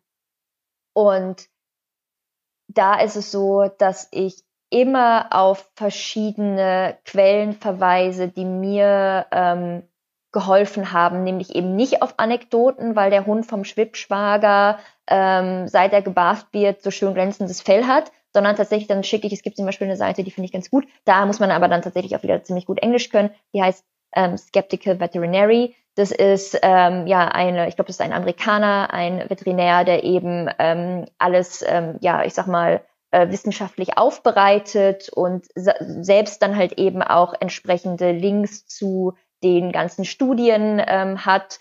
Aber ähm, ja, das ist auch ganz interessant übrigens auf diesem Skeptical Veterinary Blog. Ähm, da ähm, kam nämlich eben auch dieses, ja, die Unterschiede zwischen Anekdoten und eben wissenschaftlich basierten Fakten. Ich meine, wir erleben das ja jetzt gerade so aktuell wie nie zuvor, dass Leute Wissenschaft, ja, ich sag mal, ähm, hinten rüberfallen lassen und sich irgendwelchen Verschwörungstheorien ähm, zuwenden. Also, weißt du, was ich meine? Das ist ja ähm, tatsächlich ein Thema, das ähm, jetzt gerade, finde ich, äh, in dieser Zeit allgegenwärtig ist. Ja, und dass das mal wirklich auch vielen vor Augen führt, ähm, zu was so etwas führen kann. Ne? Mhm, ähm, ja. Das finde ich halt auch ähm, sehr, sehr wichtig. Und das Thema Quellen ist tatsächlich etwas, da hatte ich auch eine Frage, eine Umfrage zugestellt, ob man überhaupt jemanden schon mal nach einer Quelle gefragt hat von Informationen, die er geteilt hat. Und da haben tatsächlich 68 Prozent Nein gesagt. Und ähm, das finde ich schon sehr erstaunlich, weil wie gesagt, ähm, diese Umfrage ist natürlich mit ähm, Vorsicht zu genießen. Das ist jetzt keine wissenschaftliche Umfrage oder sonst was. Das ist einfach eine Umfrage auf ähm, Tatis and Friends äh, Instagram-Account gewesen. Das ist natürlich auch, wie wir schon gesagt haben, eine Bubble. Da befinden sich, ähm, ist kein Querschnitt durch die Gesellschaft. Aber gerade deshalb finde ich es halt besonders interessant, weil gerade in unserem Umkreis ja auch Leute sind, die sich, ähm, die manche Sachen auch mehr hinterfragen als andere, sagen wir es mal so. Und ähm, da fand ich die 68 Prozent schon nahezu ein bisschen erschreckend, weil ähm, ist auf Instagram trifft man doch leider sehr, sehr häufig darauf, dass wirklich zum Teil auch absolute Aussagen getroffen werden, dass Dinge als Fakten dargestellt werden, die keine sind und wo auch kein Fachwissen vorhanden ist. Dass wenn man solche Dinge nicht hinterfragt, dann ist das schon ein wirklich, wirklich schwieriges Thema. Vielleicht ähm, mal um das noch ein bisschen zu erläutern, es ist ja tatsächlich so, manchmal gibt es Themen von der Kastration über Getreide im Futter oder ähm, ja eben auch zum Themen wie Qualzucht oder Erbkrankheiten und so weiter und so fort. Alles Mögliche, quer durch alle Themen durch. Ähm, gibt es Themen, die sind mal populär oder nicht populär. Da merken Menschen, ah, dieses Thema erzeugt Reichweite, da möchte ich jetzt mal drüber sprechen, obwohl sie selbst gar keine Ahnung darüber haben oder von der Thematik keine Ahnung haben beziehungsweise kein Fachwissen dahinter steht. Und dann werden Informationen von anderen genommen und dann verteilt sich das immer weiter, immer weiter, immer weiter zum nächsten, zum nächsten, zum nächsten, so ein bisschen ähm, wie so eine stille Post. Und nachher sind die Informationen gar nicht mehr die, die ursprünglich eigentlich gegeben wurden von einer seriösen Quelle, sage ich mal so. Die dargestellten Informationen sind völlig anders auf einmal. Und ähm, das ist tatsächlich ein großes Problem, wenn dieser Faden da entsprechend verloren geht und auf einmal Informationen völlig verdreht und völlig aus dem Zusammenhang gerissen werden um da mal ein Beispiel zu nennen, ein Thema, was halt auch für mich so ein großes ist, ist zum Beispiel auch das Thema Kreuzungszucht, äh, Hybridzucht. Da wird dann von jemandem gelesen, dass zum Beispiel bei Doodles unterschiedlicher Form und Farbe gesundheitliche Thematiken relevant sind. Dann wird aber von dem nächsten und von dem nächsten irgendwann darauf geschlossen, Kreuzungszucht ist generell etwas Schlechtes. Und das ist ja zum Beispiel nicht die Wahrheit. Und das ist, äh, dass so eine absolute Aussage in so einem Zusammenhang ist nicht nur eine Falschinformation, sondern ähm, ja, einfach fehl am Platz. Und da fragt man sich halt auch, da ist halt vor allem gerade dieses Vorhandensein von Quellen ein ganz, ganz großes und gerade absolute Aussagen. Das ist sehr, sehr wichtig. Die sollte man immer hinterfragen, denn selten kann man wirklich absolute Aussagen wirklich vollumfänglich so treffen. Und ähm, da denke ich, ähm, braucht es noch einiges mehr an ähm, Bewusstsein für solche Informationen. Ja, das sind die Typen des Internets. Ja, definitiv. Und ähm, das ist tatsächlich schwierig, ähm, da irgendwie ja, ich sag mal, dem, dem Anspruch, äh, den du hast oder den zum Beispiel auch ich habe, dann äh, so gerecht zu werden. Also es ist, weißt du, was ich meine? Es ist wirklich ähm, schwer, wie du schon gesagt hast, es ist wie eine stille Post. Der Letzte weiß gar nicht mehr, was der Erste wirklich gesagt hat oder vielleicht auch eben, woher es überhaupt kommt. So, ne? Also da verliert sich das dann eben in den Weiten des World Wide Webs beziehungsweise auf Instagram. Das ist ja ein Problem, wo ich ähm, auch jetzt nicht wüsste, wie man das gut, außer eben das Bewusstsein darüber zu schärfen, wie man das easy peasy in den Griff bekommt, weil sonst hätten wir keine Fake News. Ja, genau. Einfach ist es nicht. Ich meine, das ist, ist ein riesengroßes und relevantes Thema, mit dem sich viele, viele Menschen beschäftigen. Ja, aber es ist dennoch ein Thema, über das man sprechen muss. Und ich denke, das eine Thema ist halt eben, dass es wichtig ist, zu hinterfragen Informationen und auch mal nach Quellen zu fragen. Ein anderes Thema aber auch, die ähm, Seriosität und die Qualität der Quellen eben auch zu hinterfragen und sich wirklich anzuschauen, wo kommt das Wissen her, wenn denn überhaupt eine Quelle angegeben wurde. Ja, und gleichzeitig bleibt es dann aber auch Ärzte, die verschiedene Meinungen haben und die mit verschiedenen Studien versuchen, Sachen zu belegen. Wie gesagt, das sieht man ja jetzt gerade, diese, diese Pandemie ist ein ganz wunderbares Beispiel, ja. Dass, ähm, wenn ich sage, ja, aber Drosten hat das und das gesagt, äh, irgendjemand auf Facebook sagt, ja, aber der Arzt so und so hat dazu äh, diese wissenschaftliche Studie äh, herausgebracht und die sagt ja was ganz anderes. Ne? Also da sind wir auch nochmal so ein bisschen in einem Problem. Ähm, der eine Arzt sagt definitiv ähm, Zeckenschutz ähm, während der andere Arzt sagt, nein, und das, wir reden beide jetzt wirklich von, von Veterinärmedizinern, ähm, der sagt, auf gar keinen Fall, das ist Nervengift, ähm, bitte nur mit Kokosöl einschmieren. So, ne? Und dann stehen diese zwei, ich sag mal, ähm, Meinungen von Leuten, denen man ja auch, oder die, den, den Aussagen von Leuten, die man ja auch eben vertraut, weil es beide studierte Veterinärmediziner sind, so ein bisschen gegenüber, beziehungsweise wenn man dann nicht noch kritischer nachfragt und nicht noch kritischer alles auseinanderklamüsert, ähm, wie hat man, also außer jetzt, wie gesagt, ich bin Nerd, ich mache das gerne, aber wie hat, ich sag mal, der normale Hundehalter da auch einfach Zeit für, sich durch unzählige Studien zu lesen und da nochmal den Link zu gehen und da nochmal zu gucken, das ist ja auch einfach wahnsinnig zeitaufwendig, ne? Und ich kann nachvollziehen, warum eben solche Informationsketten letztendlich dann aufbrechen. Wobei man da natürlich dann auch sagen muss, auch ähm, Ärzte, die sich hinstellen und eine Meinung vertreten, da muss man auch immer gucken, was ist wirklich Meinung und was ist hm, tatsächlich fundiert. Ja. Ne? Und da sind wir auch wieder beim Thema Influencer, denn zum Beispiel auch Ärzte mit einer gewissen Reichweite, zu, ob sie nun auf YouTube oder auf Instagram oder sonst wo aktiv sind, ob Trainer oder Ernährungsberater, auch hier ist entsprechend eine gewisse Verantwortung oder gerade hier ist eine gewisse Verantwortung, auch auf fundierte Informationen zurückzugreifen bzw. Quellen anzugeben. Mhm. Ja, Informationen zu prüfen, bevor man sie weitergibt, ist auf jeden Fall ein sehr, sehr, sehr wichtiges Thema. Ein weiteres wichtiges Thema, ähm, mit dem wir uns auch noch ein bisschen auseinandersetzen wollen, ist das Thema Werbung. Das ist tatsächlich auch äh, ein sehr relevantes, ein Thema, das viele anscheinend äh, bewegt, ähm, wo wir direkt im Eingang schon gesagt haben, ein Petfluencer, jemand, der Leute influenzt, der sie beeinflusst, der sie inspiriert, muss nicht zwangsläufig ähm, Werbung betreiben, muss nicht zwangsläufig kooperieren mit Unternehmen, aber einige tun es. Und ich denke, es ist ein Thema, da sollten wir mal offen drüber sprechen. Ja, lass uns das tun. Was hast du ähm, damit am Hut und ähm, vielleicht kannst du mal kurz erklären, wie so deine Haltung zu der Thematik ist.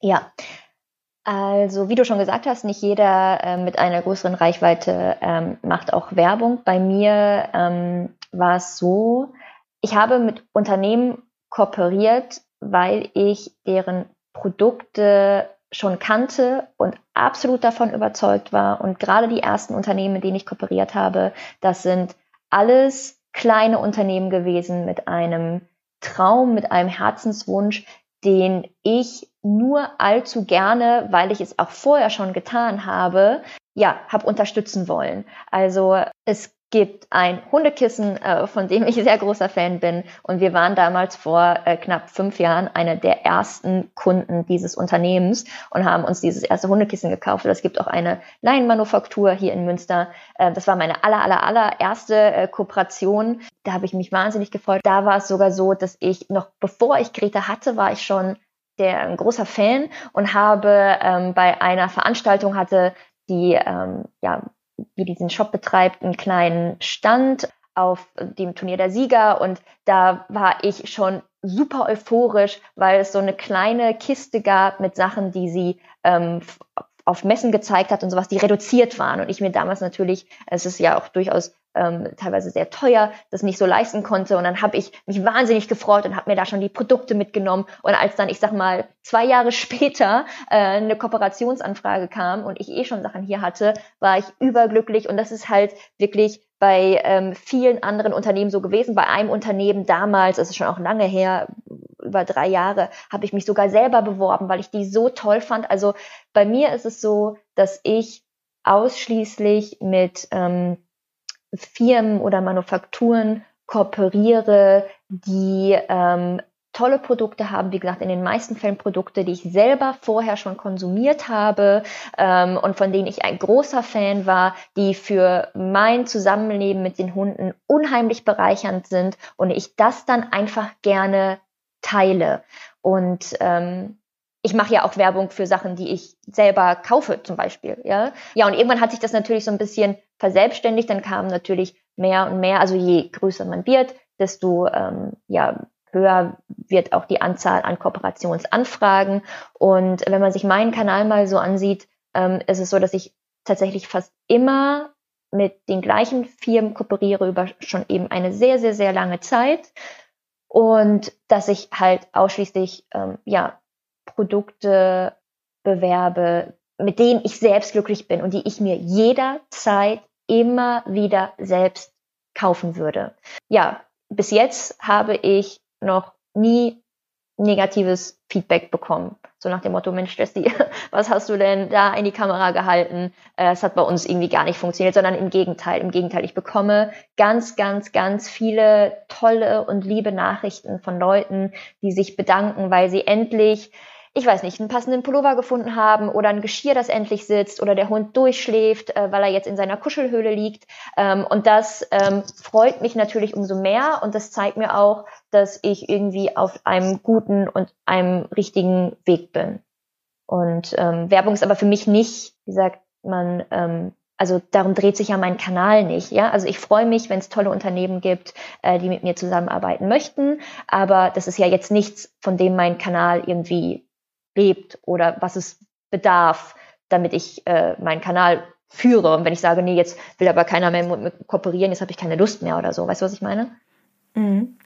Bevor ich jetzt noch ein bisschen mehr so auf ähm, Werbung und Marketing und Reichweite eingehe, mhm. direkt eine Frage. Du sagst, du bekommst ähm, viele Nachrichten, die hauptsächlich positiv sind. In unserer Umfrage ist rausgekommen, dass viele sich von Werbung auf Instagram zunehmend gestört fühlen mhm. und ähm, dass da auch so eine gewisse Negativ ja, Negativität gegenüber so ein bisschen herrscht. Das habe ich zumindest den Eindruck gewonnen, weil nahezu 80 Prozent der Leute da gesagt haben, sie fühlen sich schon ein wenig gestört.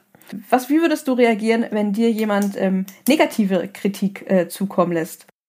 Dann, also es kommt natürlich dann immer auf die, auf die Kritik an, ja, so wie sie formuliert Weise, und ja. genau auf die Art und Weise. Und ähm, ob ich dann tatsächlich sage, ach Mensch, ähm, vielleicht, weiß ich nicht, stimmt es ja sogar oder so. Also keine Ahnung. Ich kann zum Beispiel äh, einmal, ich habe einmal eine ähm, äh, Kooperation gehabt, da habe ich tatsächlich ähm, einen Fehler gemacht. Also ich habe ähm, ein wichtiges Wort vergessen in meiner kleinen Story, das aber für dieses Produkt essentiell war. Und dann hat mich ein Follower oder eine Followerin hat mich angeschrieben, hat gesagt, hm, Jesse, das ist aber nicht so ganz richtig, denn so und so sieht es aus. Und habe ich gesagt, oh yo, und habe sofort mein ähm, Fehler korrigiert zum Beispiel. Ne? Also das ist halt was, ähm, jetzt wie gesagt auf dieses eine ähm, Produkt äh, bezogen, der Teufel liegt im Detail und ich bin ja auch nicht unfehlbar, aber sollte mir jetzt jemand sagen, das ist in letzter Zeit zu viel oder sowas, so nämlich dieser Sache annehmen und dann tatsächlich gucken, okay, wie war das, wenn es denn dann tatsächlich für mich in irgendeiner Weise berechtigt ist. Ähm, natürlich ist es so, manchmal fallen einige Kooperationen, ich sag mal, relativ schnell hintereinander. Da kann man den Eindruck gewinnen, dass in den letzten zwei Wochen, keine Ahnung, drei Unboxings stattgefunden haben. Aber das ist dann nun mal so. Und ich glaube, jeder, der mir länger folgt, weiß, dass das nicht ähm, ich sag mal, üblich für mich ist. Ne? Also es kommt, wie gesagt, einfach immer auf die Kritik an ähm, und ich kann da ganz rational und neutral mit umgehen und ähm, ja, würde gucken, ob ich da denn vielleicht dann was anders machen kann, wenn ich dann auch das Gefühl hätte, die Person hätte recht. Mhm. Letztendlich ähm, Werbung und äh, Marketing auf Instagram muss man letztendlich sagen, ist ja letztendlich da wer dann nutzen Unternehmen letztendlich deine Reichweite dafür, ihre Produkte zu verbreiten. Wenn wir das jetzt mal so, so grob mhm. äh, formulieren.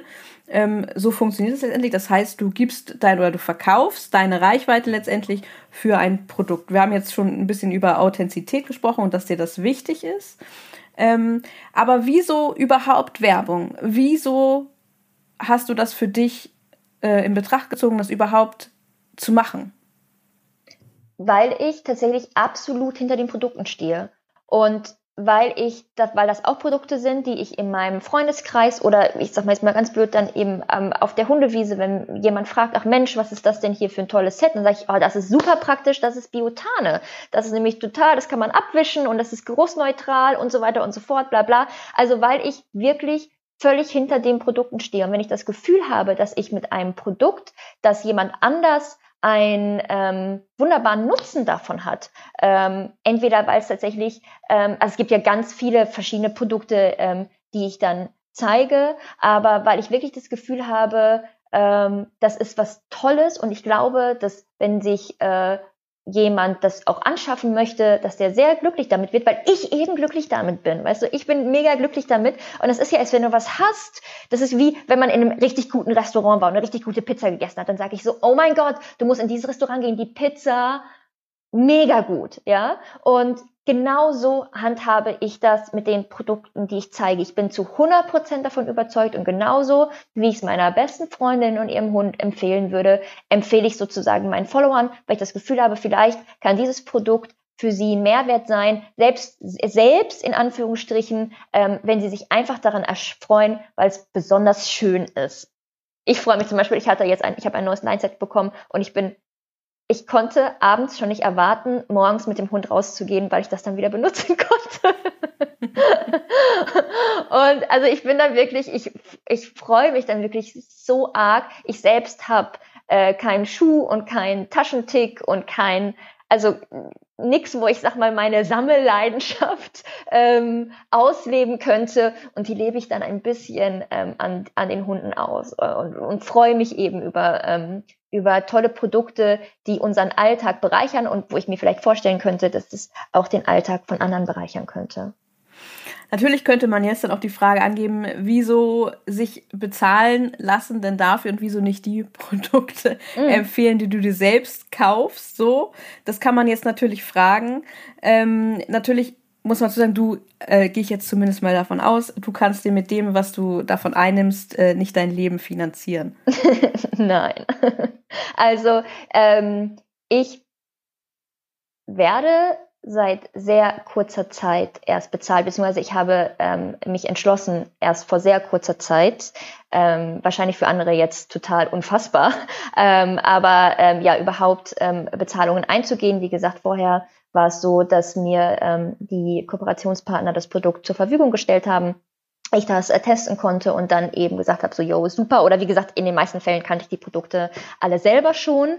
Und ähm, dann ist es halt so, dass ich habe das ja am Eingang schon mal ganz kurz erwähnt. Ähm, der Account ist natürlich eben auch Arbeit. So, das ist eine Leidenschaft und ein Hobby, aber trotzdem ist es eben auch ähm, Arbeit. Und wenn dann ein Unternehmen jetzt sagt, boah Mensch, Jesse, das finden so toll, was du machst, und hier ist ein Produkt, und ich sage so, boah Mensch, Leute, tolles Produkt, aber eben wie du schon gesagt hast, du hast gesagt, die Kooperationspartner kaufen meine Reichweite, denn es ist ja so, ich stelle zum Beispiel ein Produkt vor und ich bekomme unzählige Rückfragen häufig dazu, ja. Und ich mache dann nochmal, das mache ich tatsächlich, ja. Also gerade zum Beispiel jetzt, ich sag mal, ein Hundemantel, ja. Und dann sagt sie, oh, wie sitzt der denn so und so und kannst du bla.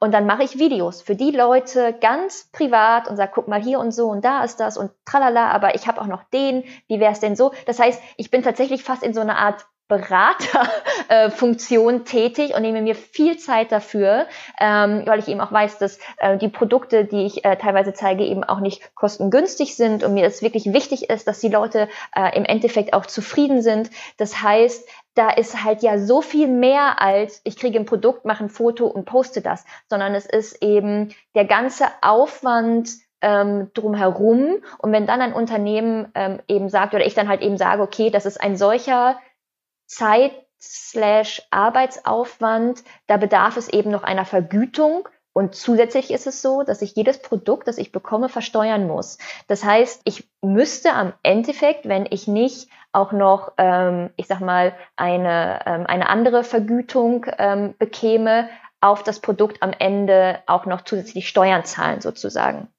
Und ähm, deswegen ist es so, aber wie gesagt, das mache ich auch erst seit kurzem, weil bevor, also vorher habe ich das immer so gehandhabt, weil ich eben schon alleine mit dem Produkt überglücklich war. Ja, also da habe ich schon gedacht, oh mein Gott, äh, ich wäre nie auf die Idee gekommen, mich bezahlen zu lassen. Und ich habe mich auch ganz lange, das heißt dagegen gesträubt, aber ach, ich hatte so ein bisschen ähm, Angst, dass es dann eben tatsächlich nämlich so ein Arbeitsgedanke dahinter ist, was ich nicht wollte, weil es ist meine Leidenschaft und es ist mein Hobby. Und ich hatte Angst, dass wenn Geld im Spiel ist, dass es dann doch so ein bisschen auf so eine, dass es so eine Professionalität gewinnt und dass es vielleicht doch in Richtung Arbeit geht, dass es vielleicht auch in gewisser Weise einen Druck erzeugt. Und das wollte ich nicht. Ähm, aber letztendlich ähm, habe ich dann doch gedacht, dass eben dieser, dieser Arbeitsaufwand, also ich glaube, man will nicht wissen, wie viel Zeit ich ähm, auf Instagram verbringe tagtäglich, ähm, war dann doch so hoch, dass ich gesagt habe, okay, kann ich einfach nicht mehr anders leisten, sag ich mal so. Ja. Okay. ja, das ist verständlich. Du sagst es gerade selbst. mit der Kommerzialisierung, sage ich mal so, also hattest du selbst die Befürchtung, ähm, dass da Druck entsteht, aber wie sieht es auch aus mit der Authentizität? Das ist halt auch so ein Punkt, den haben viele genannt. Sie haben das Gefühl, dass der kommerzielle Gedanke bei vielen immer mehr deren eigene Meinung dominiert und dass sie selbst sehr verunsichert damit sind, was ist jetzt wirklich was wird wirklich empfohlen oder was wird einfach nur präsentiert. Ja, weil da Geld fließt, mal ganz grob gesagt. Ja. Ja, ich verstehe das total, klar, ähm, dass man da verunsichert ist, auf jeden Fall. Ich kann ja jetzt immer nur von mir sprechen. Also das ist ja jetzt ähm, etwas, ich kann nicht für andere Accounts sprechen, ja. Und ähm, bei mir ist es tatsächlich so, dass ich mehr Anfragen ablehne, als ich annehme, alleine schon, weil mein Account eben kein Werbeaccount ist. Ähm, und ich bin, muss man einfach mal so sagen, fast tagtäglich dabei, Anfragen, die ich bekomme, einfach weil ich auch keine Kapazität habe, selbst wenn ich das Produkt gut finden würde, ähm, keine Kapazität habe, das unterzubringen und dann mache ich es einfach nicht. Ähm, und die Frage mit der Authentizität, die stellt sich natürlich immer, immer, immer wieder. Ähm, da wird dann häufig gesagt, so ja, wieso das, keine Ahnung, tausendste Line-Set. Ähm, bei mir ist es immer so, dass ich würde nie, und das habe ich auch nie gesagt, das ist das beste Produkt. Ja, also das würde mir gar nicht in den Sinn kommen, weil ich habe nicht alle Produkte dieser Welt getestet, also kann ich nicht sagen, ob es das beste Produkt und das beste Line-Set ist. Aber wie ich schon gesagt habe, ich glaube, authentisch ist immer das, was man eben selbst ehrlich rüberbringt. Und ja, ich habe sehr viele Line-Sets, weil die mich glücklich machen. Die hängen alle bei mir an der Wohnzimmertür, dass ich von der Couch abends darauf äh, gucken kann und mich daran erfreuen kann. Und ich freue mich ähm, jeden Tag, die Qual der Wahl zu haben, welches Set ich nehme. Ich freue mich darüber, ich sag mal, ähm, mich Anführungsstrichen im Partnerlook mit den Hunden irgendwie anzuziehen. Ja, die Hunde haben zum Beispiel auch viel Mäntel. Das hat aber, wie gesagt, eben auch den Grund bei ähm, Greta mit der HD. Und ähm, es macht mir einfach Spaß. Ich habe einfach unheimlich viel Freude daran. Und ich glaube, wenn man das authentisch rüberbringt und das eben, also dieses, diese Ehrlichkeit, äh, dann ist das auch okay, dass man das 12. Line-Set hat. Ähm, man muss es ja nicht nachkaufen, weißt du, was ich meine? Und ich habe deine Frage schon wieder vergessen, ehrlich gesagt, weil ich wieder. äh, ach ja, unauthentische Werbung, genau. Und ähm, es ähm, täte mir natürlich leid, wenn jemand bei meinem Account den Eindruck bekäme, ich würde das machen, äh, weil ich, weil ich dafür bezahlt werde, weil das ist halt wirklich, nein, also im Endeffekt ist es so, dass ich eben ja, wie du schon eingangs gesagt hast, sicherlich nicht viel Geld damit verdiene und äh, dass es eine, eine Leidenschaft ist, wenn andere ähm, oder wenn, wenn, wenn Leute das Gefühl haben bei anderen Accounts, dass es eben nicht mehr so ist, dass Werbung überwiegt, dass sie das Gefühl haben, ähm, dass es nicht mehr ähm, ehrlich und authentisch ist, dann glaube ich, ja, muss man sich überlegen, ob es noch einen, einen Sinn hat oder ob es noch Freude bringt, diesem Kanal dann zu folgen. Ich habe das tatsächlich auch ein einziges Mal, habe ich mich dazu entschlossen, einem Kanal zu entfolgen, weil es mich genervt hat. Also auch ich bin ja davon nicht ausgenommen.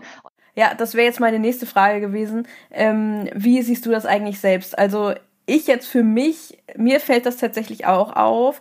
Ich sag mal, das haben auch viele genannt, so eine gewisse Omnipräsenz bestimmter Produkte zum Beispiel oder eben auch einzelner Kanäle, die die wirklich sehr, sehr, sehr viel Werbung machen, wo man sich dann auch manchmal fragt, ich sehe eigentlich nur noch Werbung. ist das mhm. auch etwas, was du selbst auch wahrnimmst und auch so siehst, dass das ein, dass das, ich will jetzt gar nicht sagen Problem, weil ähm, Problem ist es denn ja nur, wenn es letztendlich ähm, negative Konsequenzen hat, da können wir auch gleich nochmal drauf zu sprechen kommen, was negative Konsequenzen haben könnte. Aber ähm, fällt dir das auch auf? Ja, auf jeden Fall. Wie gesagt, also ähm, ich bin selber mal einem Account entfolgt, weil ich einfach gedacht habe, ach nö. also das ähm, ist jetzt irgendwie fast nur noch Werbung und ich sehe für mich ähm, keinen Mehrwert mehr, den ich aus diesem Account ziehen kann. Also mir ist so ein bisschen die Freude einfach verloren gegangen und dann ziehe ich aber meine Konsequenz daraus, ja. Und dann ist das auch okay und dann gucke ich vielleicht noch mal ein halbes Jahr später und sage, ach Mensch, das hat sich jetzt geändert oder es ist immer noch so. Ähm, und da muss ich ganz ehrlich sagen, ist das Thema so ein bisschen für mich abgehakt. Dass es ähm, Produkte gibt, die manchmal ein bisschen omnipräsent sind, das hat natürlich dann viel mit der Marketingstrategie des Unternehmens zu tun. So, ne? Also ähm, wenn die dann sagen, okay, Produkt XY muss von den 15 Followern am gleichen Tag ähm, jetzt irgendwie ähm, ja gepostet werden, dann ist das natürlich etwas, wo ich im Endeffekt denke, das Unternehmen tut sich damit vielleicht keinen Gefallen. Ich hab, ähm, arbeite nicht mit Firmen zusammen, die mir sagen, du musst das jetzt an Tag XY posten, beziehungsweise die mir keinen Spielraum lassen oder die mir vorgeben, was ich wie zu tun habe. Da würde ich schon von Anfang an sagen, okay, liebe Leute, ist nicht etwas, mit dem ich d'accord bin, dann kommen wir halt nicht zusammen, so, ne? Also ich arbeite, das muss ja auch immer zwischenmenschlich passen, so zwischen Kooperationspartner und Unternehmen. Und wenn es das schon nicht tut, dann und es da keine Basis gibt, dann ähm, kommt man da nicht zusammen. Und bisher, wie gesagt, habe ich tatsächlich zu einigen Kooperationspartnern sogar ein wirklich freundschaftliches Verhältnis entwickelt. Und das ist mir auch ähm, wichtig. Aber dass es eben Unternehmen gibt, die, ich sag mal, manchmal eine fast schon ich glaube, aggressiv ist nicht das richtige Wort, den ich zusammen habe, aber durchaus schon sehr ihr Produkt ähm, gut platziert wissen wollen. Im Endeffekt glaube ich, man, die schneiden sich damit ins eigene Fleisch. Hm. Was mich in dem Zusammenhang wirklich noch interessiert, also ich meine, wir reden ja auch hier von, ich sag mal, von einer kleinen Nische. Und da kann es halt auch schnell mal passieren, dass man viele Leute in der Bubble hat, die gleichzeitig dasselbe Produkt ungefähr, ich sag mhm. jetzt nicht zum selben Tag, aber ähm, in einem selben Zeitraum bewerben, sodass das omnipräsent tatsächlich ist. Und ähm, zum Beispiel reden wir von, von einer bestimmten Klamottenmarke zum Beispiel, dass auf einmal das vorkommt, als würden das alle bewerben. Und mhm. ähm, wenn du jetzt selbst Kooperationspartner von jemandem so bist, wie, wie nimmst du das so wahr, wenn das halt so ist, äh, wenn diese Omnipräsenz äh, so da ist und letztendlich auch nicht mehr so eine gewisse Exklusivität, weißt du, wenn man halt, ähm, ja. wie, wie gehst du damit um und wie wertest du das für dich selbst? Das ist schwierig. Ich ähm, würde, glaube ich, dann überlegen, also eine Exklusivität, wenn auch andere Leute ähm, das Produkt gut finden und auch das bewerben und wenn ich dahinter stehe, kann es ja eigentlich in Anführungsstrichen nur in meinem Interesse sein, dass, weil ich sage, ja Mensch, das Produkt ist gut und wenn jetzt keine Ahnung, Account XY das Produkt jetzt auch zeigt, dann sehen das vielleicht noch mehr und macht, das macht dann noch mehr Menschen glücklich. Aber gleichzeitig verstehe ich eben diese Omnipräsenz, Exklusivität, oh, schwierig. Ja, es ist Hab tatsächlich ich, äh, ein schwieriges ja.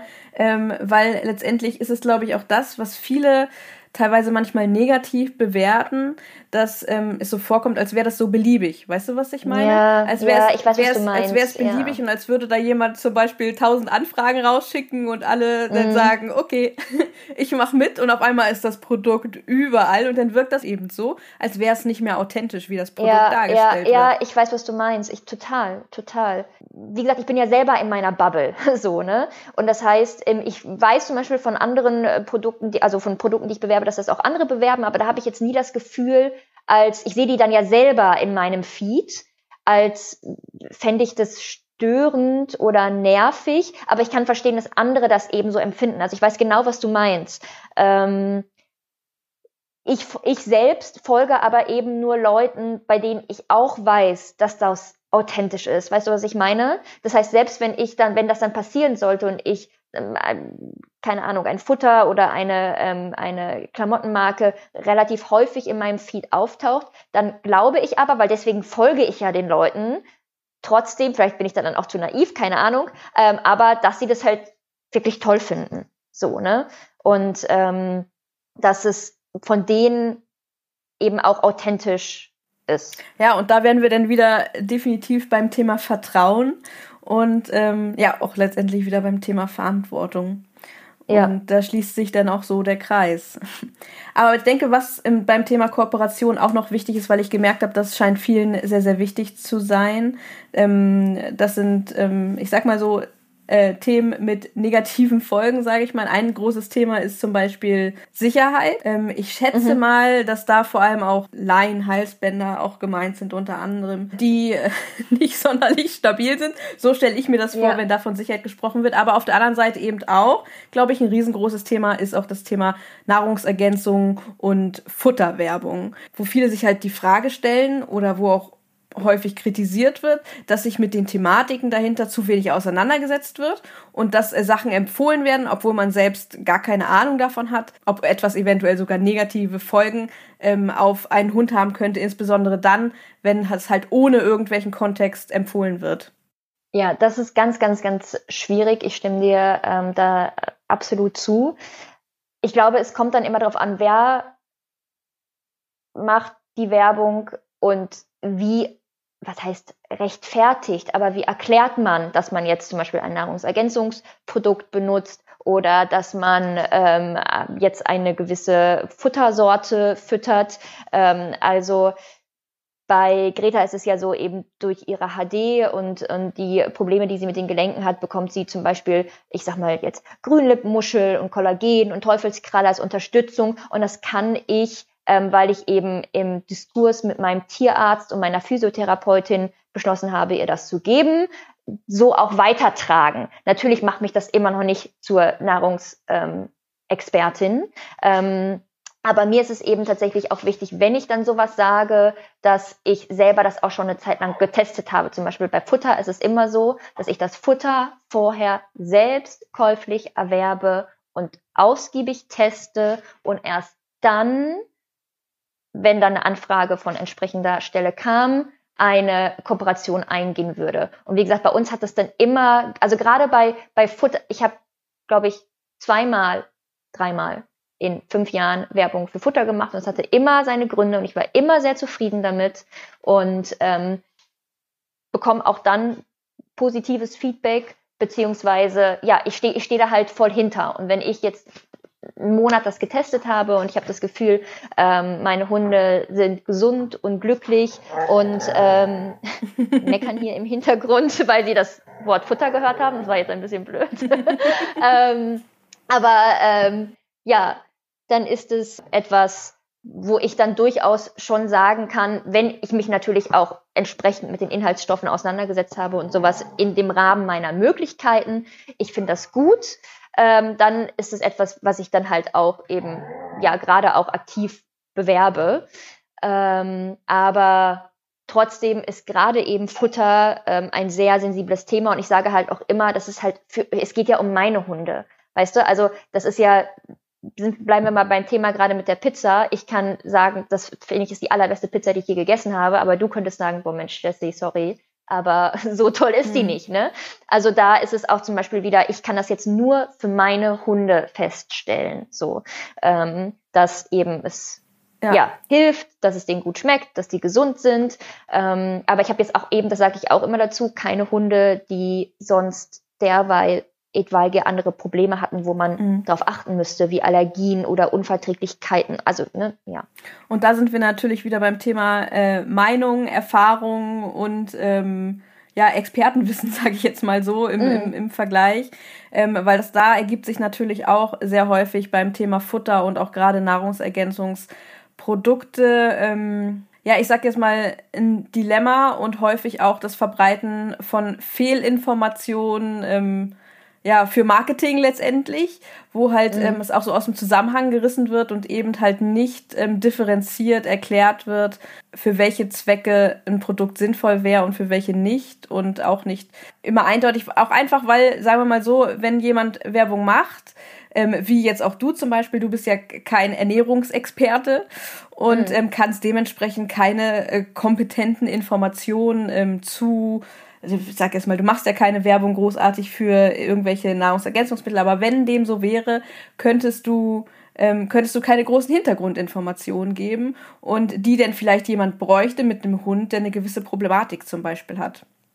Und, ja, das ähm, stimmt. Das ist natürlich dann ja. auch, ähm, ich sag mal, wir waren. Deswegen mache ich es nicht. Genau, genau. Aber ja. es kommt dennoch äh, sehr, sehr häufig vor, dass gewisse Produkte halt eben ohne Kontext ähm, empfohlen werden. Und das ja. kann natürlich ähm, zu Problemen führen. Definitiv. Wenn ich das mal tun sollte, kann man sich sehr sicher sein, dass ich auch die allerletzte Studie dazu äh, gelesen habe. Also das, ähm, ja, es gab zum Beispiel eine Anfrage mal für ein Produkt für, für mich, ähm, auch so eine Art Nahrungsergänzungsmittel. Und ähm, ich habe dann sehr viel recherchiert und ähm, alle Studien gelesen, die ich in die Finger kriegen konnte und habe letztendlich mich dann ähm, dazu entschieden, diese Anfrage abzulehnen, einfach weil ich der Meinung war, dass man zu diesem Produkt noch nicht eine wissenschaftliche Aussage treffen konnte, dass das wirklich funktioniert. Und deswegen war für mich klar, mache ich nicht so. Also ich bin tatsächlich wirklich, man kann, also wenn ich Kooperation eingehe, dann, versuch, dann bemühe ich mich nach bestem Wissen und Gewissen, alles darüber rauszufinden, was ich darüber rausfinden kann. Sowohl im praktischen Test als eben auch theoretisch.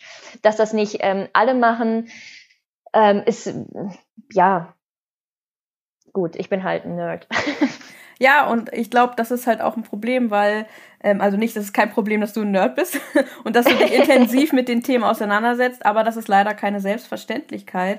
Und ich glaube halt, das ist halt auch so ein wichtiger Punkt, ähm, wo wir halt, wie gesagt, wieder bei der Verantwortung sind, wo sich in meinen Augen definitiv ähm, mehr mit auseinandergesetzt werden muss, für was mache ich eigentlich Werbung? Was ist das eigentlich?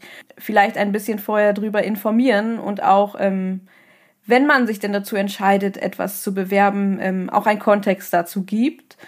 Ja, und ganz, ganz wichtig auch eben, wie bei allen Sachen letztendlich, ähm, so sehe ich das zumindest, ja, ehrlich mit der Thematik ja. umgeht und nicht Sachen einfach nur bewirbt, weil es Geld dafür gibt oder weil es das Produkt einfach umsonst gibt. Das reicht ja vielleicht dem einen oder anderen auch schon aus, äh, Sachen umsonst zu bekommen, um sie dann du, ich zu glaube, präsentieren.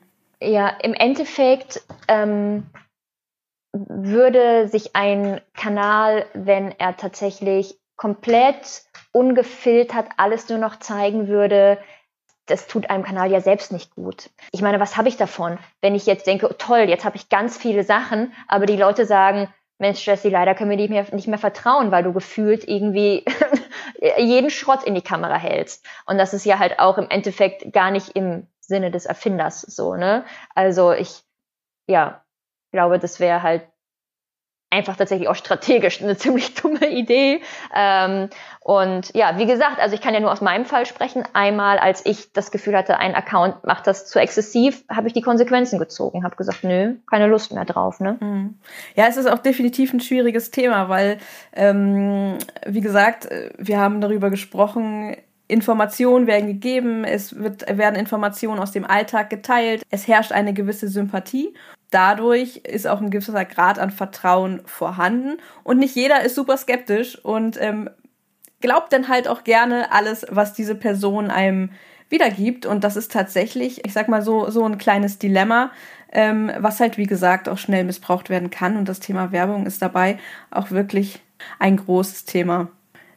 Was ich zum Schluss unserer Podcast-Folge äh, noch einmal kurz ansprechen möchte, ist tatsächlich, wir haben ja jetzt ähm, viel auch über Probleme und über, ich sag jetzt mal, Dilemma zum Thema Petfluencer gesprochen. Aber wir wollten ja auch über Chancen sprechen und das haben wir ja auch schon einigermaßen angesprochen. Also wenn es vor allem auch darum geht, dass man informieren kann, dass man seine Reichweite nutzen kann dafür, um ähm, äh, Rassebilder ähm, aufzuzeigen ein anderes Thema ist dabei auch ähm, gewisse, ich nenne es jetzt mal grob, heikle Themen, Beispiel Qualzucht, Beispiel Tierzucht, Beispiel Listenhunde und so weiter und so fort, ähm, anzusprechen und auch mal seine Meinung offen zu äußern. Dass das tatsächlich ein Thema ist, da war ich tatsächlich ein bisschen überrascht und auch äh, ein wenig äh, traurig, würde ich sagen, als ähm, ich mal so unsere Umfrage ausgewertet habe. Da haben tatsächlich deutlich über die Hälfte gesagt, dass sie solche Themen nicht ansprechen. Darüber bin ich jetzt nicht traurig, weil das kann jeder machen, wie er möchte. Ich war halt ähm, nur traurig darüber, dass sehr, sehr viele gesagt hatten, sie trauen sich nicht, diese Themen anzusprechen, weil sie Angst davor haben, einem Shitstorm entgegen zu brüllen, sag ich jetzt mal so. Also diesen Shitstorm auf sich zu ziehen und ähm, deshalb lieber ihre Meinung für sich behalten. Und das fand ich tatsächlich doch ziemlich traurig, ähm, was letztendlich mich auch so darauf ähm, schließen lässt, dass äh, Instagram beziehungsweise die sozialen Medien ein Ort sind, an dem man Angst hat vor der Reaktion anderer Menschen. Schade, dass solche Gründe eben, weil es dann keinen neutralen Austausch gibt, sondern weil man ja schon oft in Erwartung des Shitstorms äh, bezüglich eines Themas ist, man dann sagt, uff, lieber nicht. Ne? Und das ist natürlich da wieder auch Tücken des Internets. Ja, jeder kann äh, ungefiltert irgendwie sagen, was er will und das eben dann tatsächlich auch so, dass es vielleicht dann äh, die andere Seite massiv verletzt oder verunsichert. Und ähm, ja, schwierig, super, super schwierig. Wir haben sehr viele schwierige Themen. Ja, es ist, es ist, und ja, ich denke, das war allen bewusst, äh, dass das Thema nicht äh, das einfachste ist und äh, hier Friede, Freude, Eierkuchen, sondern natürlich, das sind, das sind Themen, mhm. über die man mehr sprechen muss. Sicherlich auch vor allem auch über unseren Podcast hinaus. Also wir sind, da sind, gibt es sicherlich auch äh, genug Menschen, die nicht mit uns so einer Meinung sind. Oder ich glaube, wir sind selbst uns auch nicht einer Meinung bei einigen Themen. Das ist, mhm. ist auch einfach so und das ist auch in Ordnung. Das Wichtige ist einfach, dass da so ein, dass ein Diskurs auch einfach besteht und dass man selbst über Dinge nachdenkt und ähm, da auch was verändert. Ja, bei dem Thema heikle Themen, da bin ich tatsächlich ja, wie gesagt, nicht traurig, dass die Menschen oder dass ähm, Menschen, die sich im Internet bewegen, jetzt bei, bei uns Beispiel in der Hundewelt bewegen, dass die Themen nicht ansprechen, sondern mhm. halt, wenn das halt wirklich eigentlich das Bedürfnis so groß ist, das eigentlich ja. zu tun, aber sich dann nicht getraut wird, weil man so Angst ja. vor so Hass hat, das, das, das, das macht, es ist wirklich schon ein bisschen gruselig nahezu. Ne? Genau, was sagt das über unsere Gesellschaft? Das ist genau. ja ein genau. gesellschaftliches Problem, ja. Ähm, und das ist halt tatsächlich so dieser, dieser große Knackpunkt, eben weil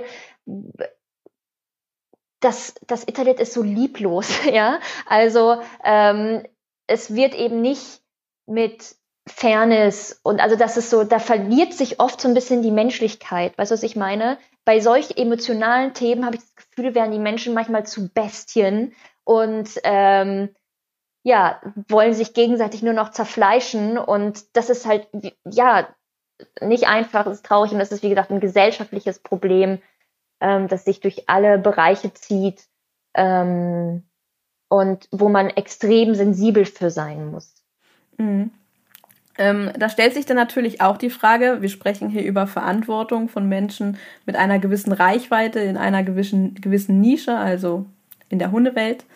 Und ähm, da stellt sich natürlich die Frage, ähm, inwiefern haben Menschen mit großer Reichweite auch ähm, ja, ich sage jetzt, die Verantwortung, ähm, auch gewisse Themen, auf gewisse Themen aufmerksam zu machen. Zum Beispiel halt eben das Thema Qualzucht anzusprechen, ähm, über tierschutzrelevante Themen zu sprechen, damit das auch einfach Themen werden, die mehr in der Gesellschaft ähm, relevant werden. Natürlich auch immer hinter dem Kontext, dass ähm, dass das auch äh, sachlich wiedergegeben wird, dass sich auch, wir haben es vorhin besprochen, dass das äh, sich alles, ähm, dass das fundiert ist, dass das sich auf Quellen bezieht und so weiter und so fort. Das setzen wir mal voraus. Aber inwiefern ähm, sind solche Personen in der Verantwortung, das auch mal zu tun und da zu sagen, ich ich, ich bin so groß, ich nutze das und ähm, ich sag mal so, ich, ich gebe da nicht viel drauf, was Leute sagen, die mir jetzt Hass entgegenbringen. Mhm eher zum Beispiel, was ich tue, ist, ich teile deine Beiträge. Ja.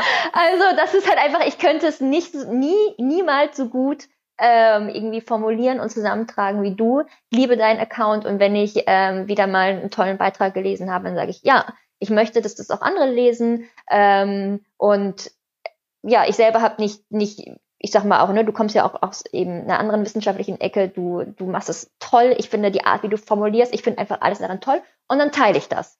So, ne, in meiner Story und das sehen teilweise ja also mehr Menschen als äh, Posts und dann weiß ich irgendwie so, das ist mein kleiner Beitrag, äh, den ich zum Beispiel dann geleistet habe. So zum Beispiel, weißt du, was ich meine? Ähm, jetzt bin ich ein bisschen überwältigt von, äh, von deinen Worten. Das artet ja hier äh, auf Eigenwerbung auf meinem eigenen Podcast aus. Äh, ähm, nein, aber es ist tatsächlich ein Thema, ähm, womit ich mich natürlich auch viel ähm, beschäftige. Und ich kann da auch ganz klar sagen, ich verstehe das auch. Mir wurden tatsächlich zu dem Thema auch wirklich sehr lange äh, Nachrichten geschickt ähm, von Menschen, die mir auch Themen erzählt haben, über die sie gerne sprechen wollen, was sie aber ähm, sich nicht trauen. Und da sage ich auch ganz klar, damit ist jeder nicht allein. Auch ich, wenn ich, selbst wenn ich Themen anspreche wie Qualzucht und ähm, Erbkrankheiten und auch Themen zu, zur Hundezucht, wo ich natürlich auch äh, mit dem einen oder anderen definitiv anecke und auch nicht immer nur freundliche Nachrichten bekomme. Ähm, es gibt auch Themen, wo ich sage, da möchte ich äh, vielleicht äh, ich sage jetzt mal, noch nicht dran. Es gibt Themen, ähm, die möchte ich jetzt auch nicht ansprechen, weil ich natürlich auch weiß und es auch selbst schon erlebt habe, was für Hass einem teilweise auch einfach entgegengebracht wird, selbst wenn man noch so sachlich ist, selbst wenn man sich noch so sehr bemüht, selbst wenn man noch so sehr bemüht, Themen wirklich ähm, von vorne bis hinten durchzudiskutieren. Ähm, es kommt immer wieder und ich kann das auch sehr wohl sehr, sehr gut verstehen. Das, das steht außer Frage. Ja. Ja, und gleichzeitig ist es natürlich, wie du gesagt hast, ist es natürlich trotzdem wichtig, dass man nur, also da ist nicht die Frage, inwieweit rechtfertigt Angst vom Shitstorm und Angst vor, vor, vor Hass oder vor beleidigenden Nachrichten, dass man das dann eben nicht anspricht. Weißt du, also es ist so, ne, irgendwie so eine Waagschale in, ja, wie weit rechtfertigt das dann, dass man eben dann trotzdem mit der Meinung, die man hat, hinterm Berg hält? Das ist, ähm, wenn man, wenn es einem eigentlich wichtig ist, wie du ja gesagt hast. Ja, genau, wenn es einem eigentlich wichtig ist. Ich meine, wenn es einem selbst nicht wichtig ist oder wenn man selbst, es geht ja auch nicht darum, dass einem, dass man eine Meinung, ja, eine Meinung wiedergibt, die diktiert ist, weil das gerade irgendwie gesellschaftlich so gut gesehen wird, dass wenn man so darüber spricht, zum Beispiel, darum geht's ja einfach nicht. So sieht's aus. Ich hoffe, dass wir hier einen kleinen Einblick in ähm, das Thema Petfluencer, Verantwortung von Petfluencern. Ich weiß, dir gefällt der Begriff gar nicht. Ich habe ihn jetzt sehr, sehr oft, sehr, sehr oft erwähnt, aber ähm, das ist okay. Da weiß zumindest jeder, worüber wir ungefähr sprechen, beziehungsweise wir haben ja definiert, worüber wir sprechen, wenn wir Petfluencer meinen. Und ähm, ja, ich hoffe, wir konnten einen kleinen Einblick geben, auch so einen kleinen Diskurs vielleicht eröffnen. Natürlich konnten wir noch lange nicht alles mit einbeziehen. Man könnte da sicherlich Tage und Stunden drüber diskutieren. Vielleicht führen wir den Diskurs ja auch alle gemeinsam ein bisschen weiter auf unseren Plattformen. Ähm, würde ich mich auf jeden Fall sehr, sehr drüber freuen. Und ja, ich bedanke mich bei dir, dass du uns so ein Einblick in, dein, in deinen Alltag als Petfluencer gegeben hast und äh, auch einfach mal aus der Sicht ähm, uns das beschrieben hast, weil man kann viel drüber reden, man kann viel drüber urteilen ähm, äh, und Sachen nicht toll finden, aber man muss natürlich auch diejenigen ähm, zu Worte kommen lassen, die es betrifft. Und deshalb vielen lieben Dank, dass du heute mit mir darüber gesprochen hast. Ja, total gerne. Ich möchte, wenn ich jetzt, äh, wenn wir jetzt gleich auflegen, in Anführungsstrichen, dann fallen mir nochmal äh, tausend Sachen ein, die ich äh, hätte ergänzen können, aber wie du schon sagst, äh, das kann man ja dann gut nochmal auf der eigenen Plattform weiterführen. Ich fand es unheimlich spannend. Ähm, ich bin bis zum Schluss äh, extrem aufgeregt gewesen, äh, was ja doch auch für mich eine ja, erstes Mal Podcast, das ist ganz entspannt. Aber ja, es hat mega Spaß gemacht, Nelle, danke. Was für ein spannendes, wichtiges, aber eben auch nicht ganz so einfaches Thema. Und sicherlich gibt es noch so viel mehr rund um das Thema Verantwortung von Petfluencern zu erzählen bzw. zu besprechen. Und wir freuen uns natürlich, wenn du Lust hast, dich am Diskurs hierzu zu beteiligen. Das kannst du natürlich auf den Social Media Kanälen von Tades and Friends machen, aber eben auch bei Jessie bzw. ihrem Instagram Kanal A Girl and a Wischler. Die direkten Wege zu den Profilen findest du wie immer in der Beschreibung dieser Podcast-Folge. In den nächsten Wochen geht es natürlich auch wieder spannend weiter und ich freue mich, wenn du auch dann wieder mit dabei bist.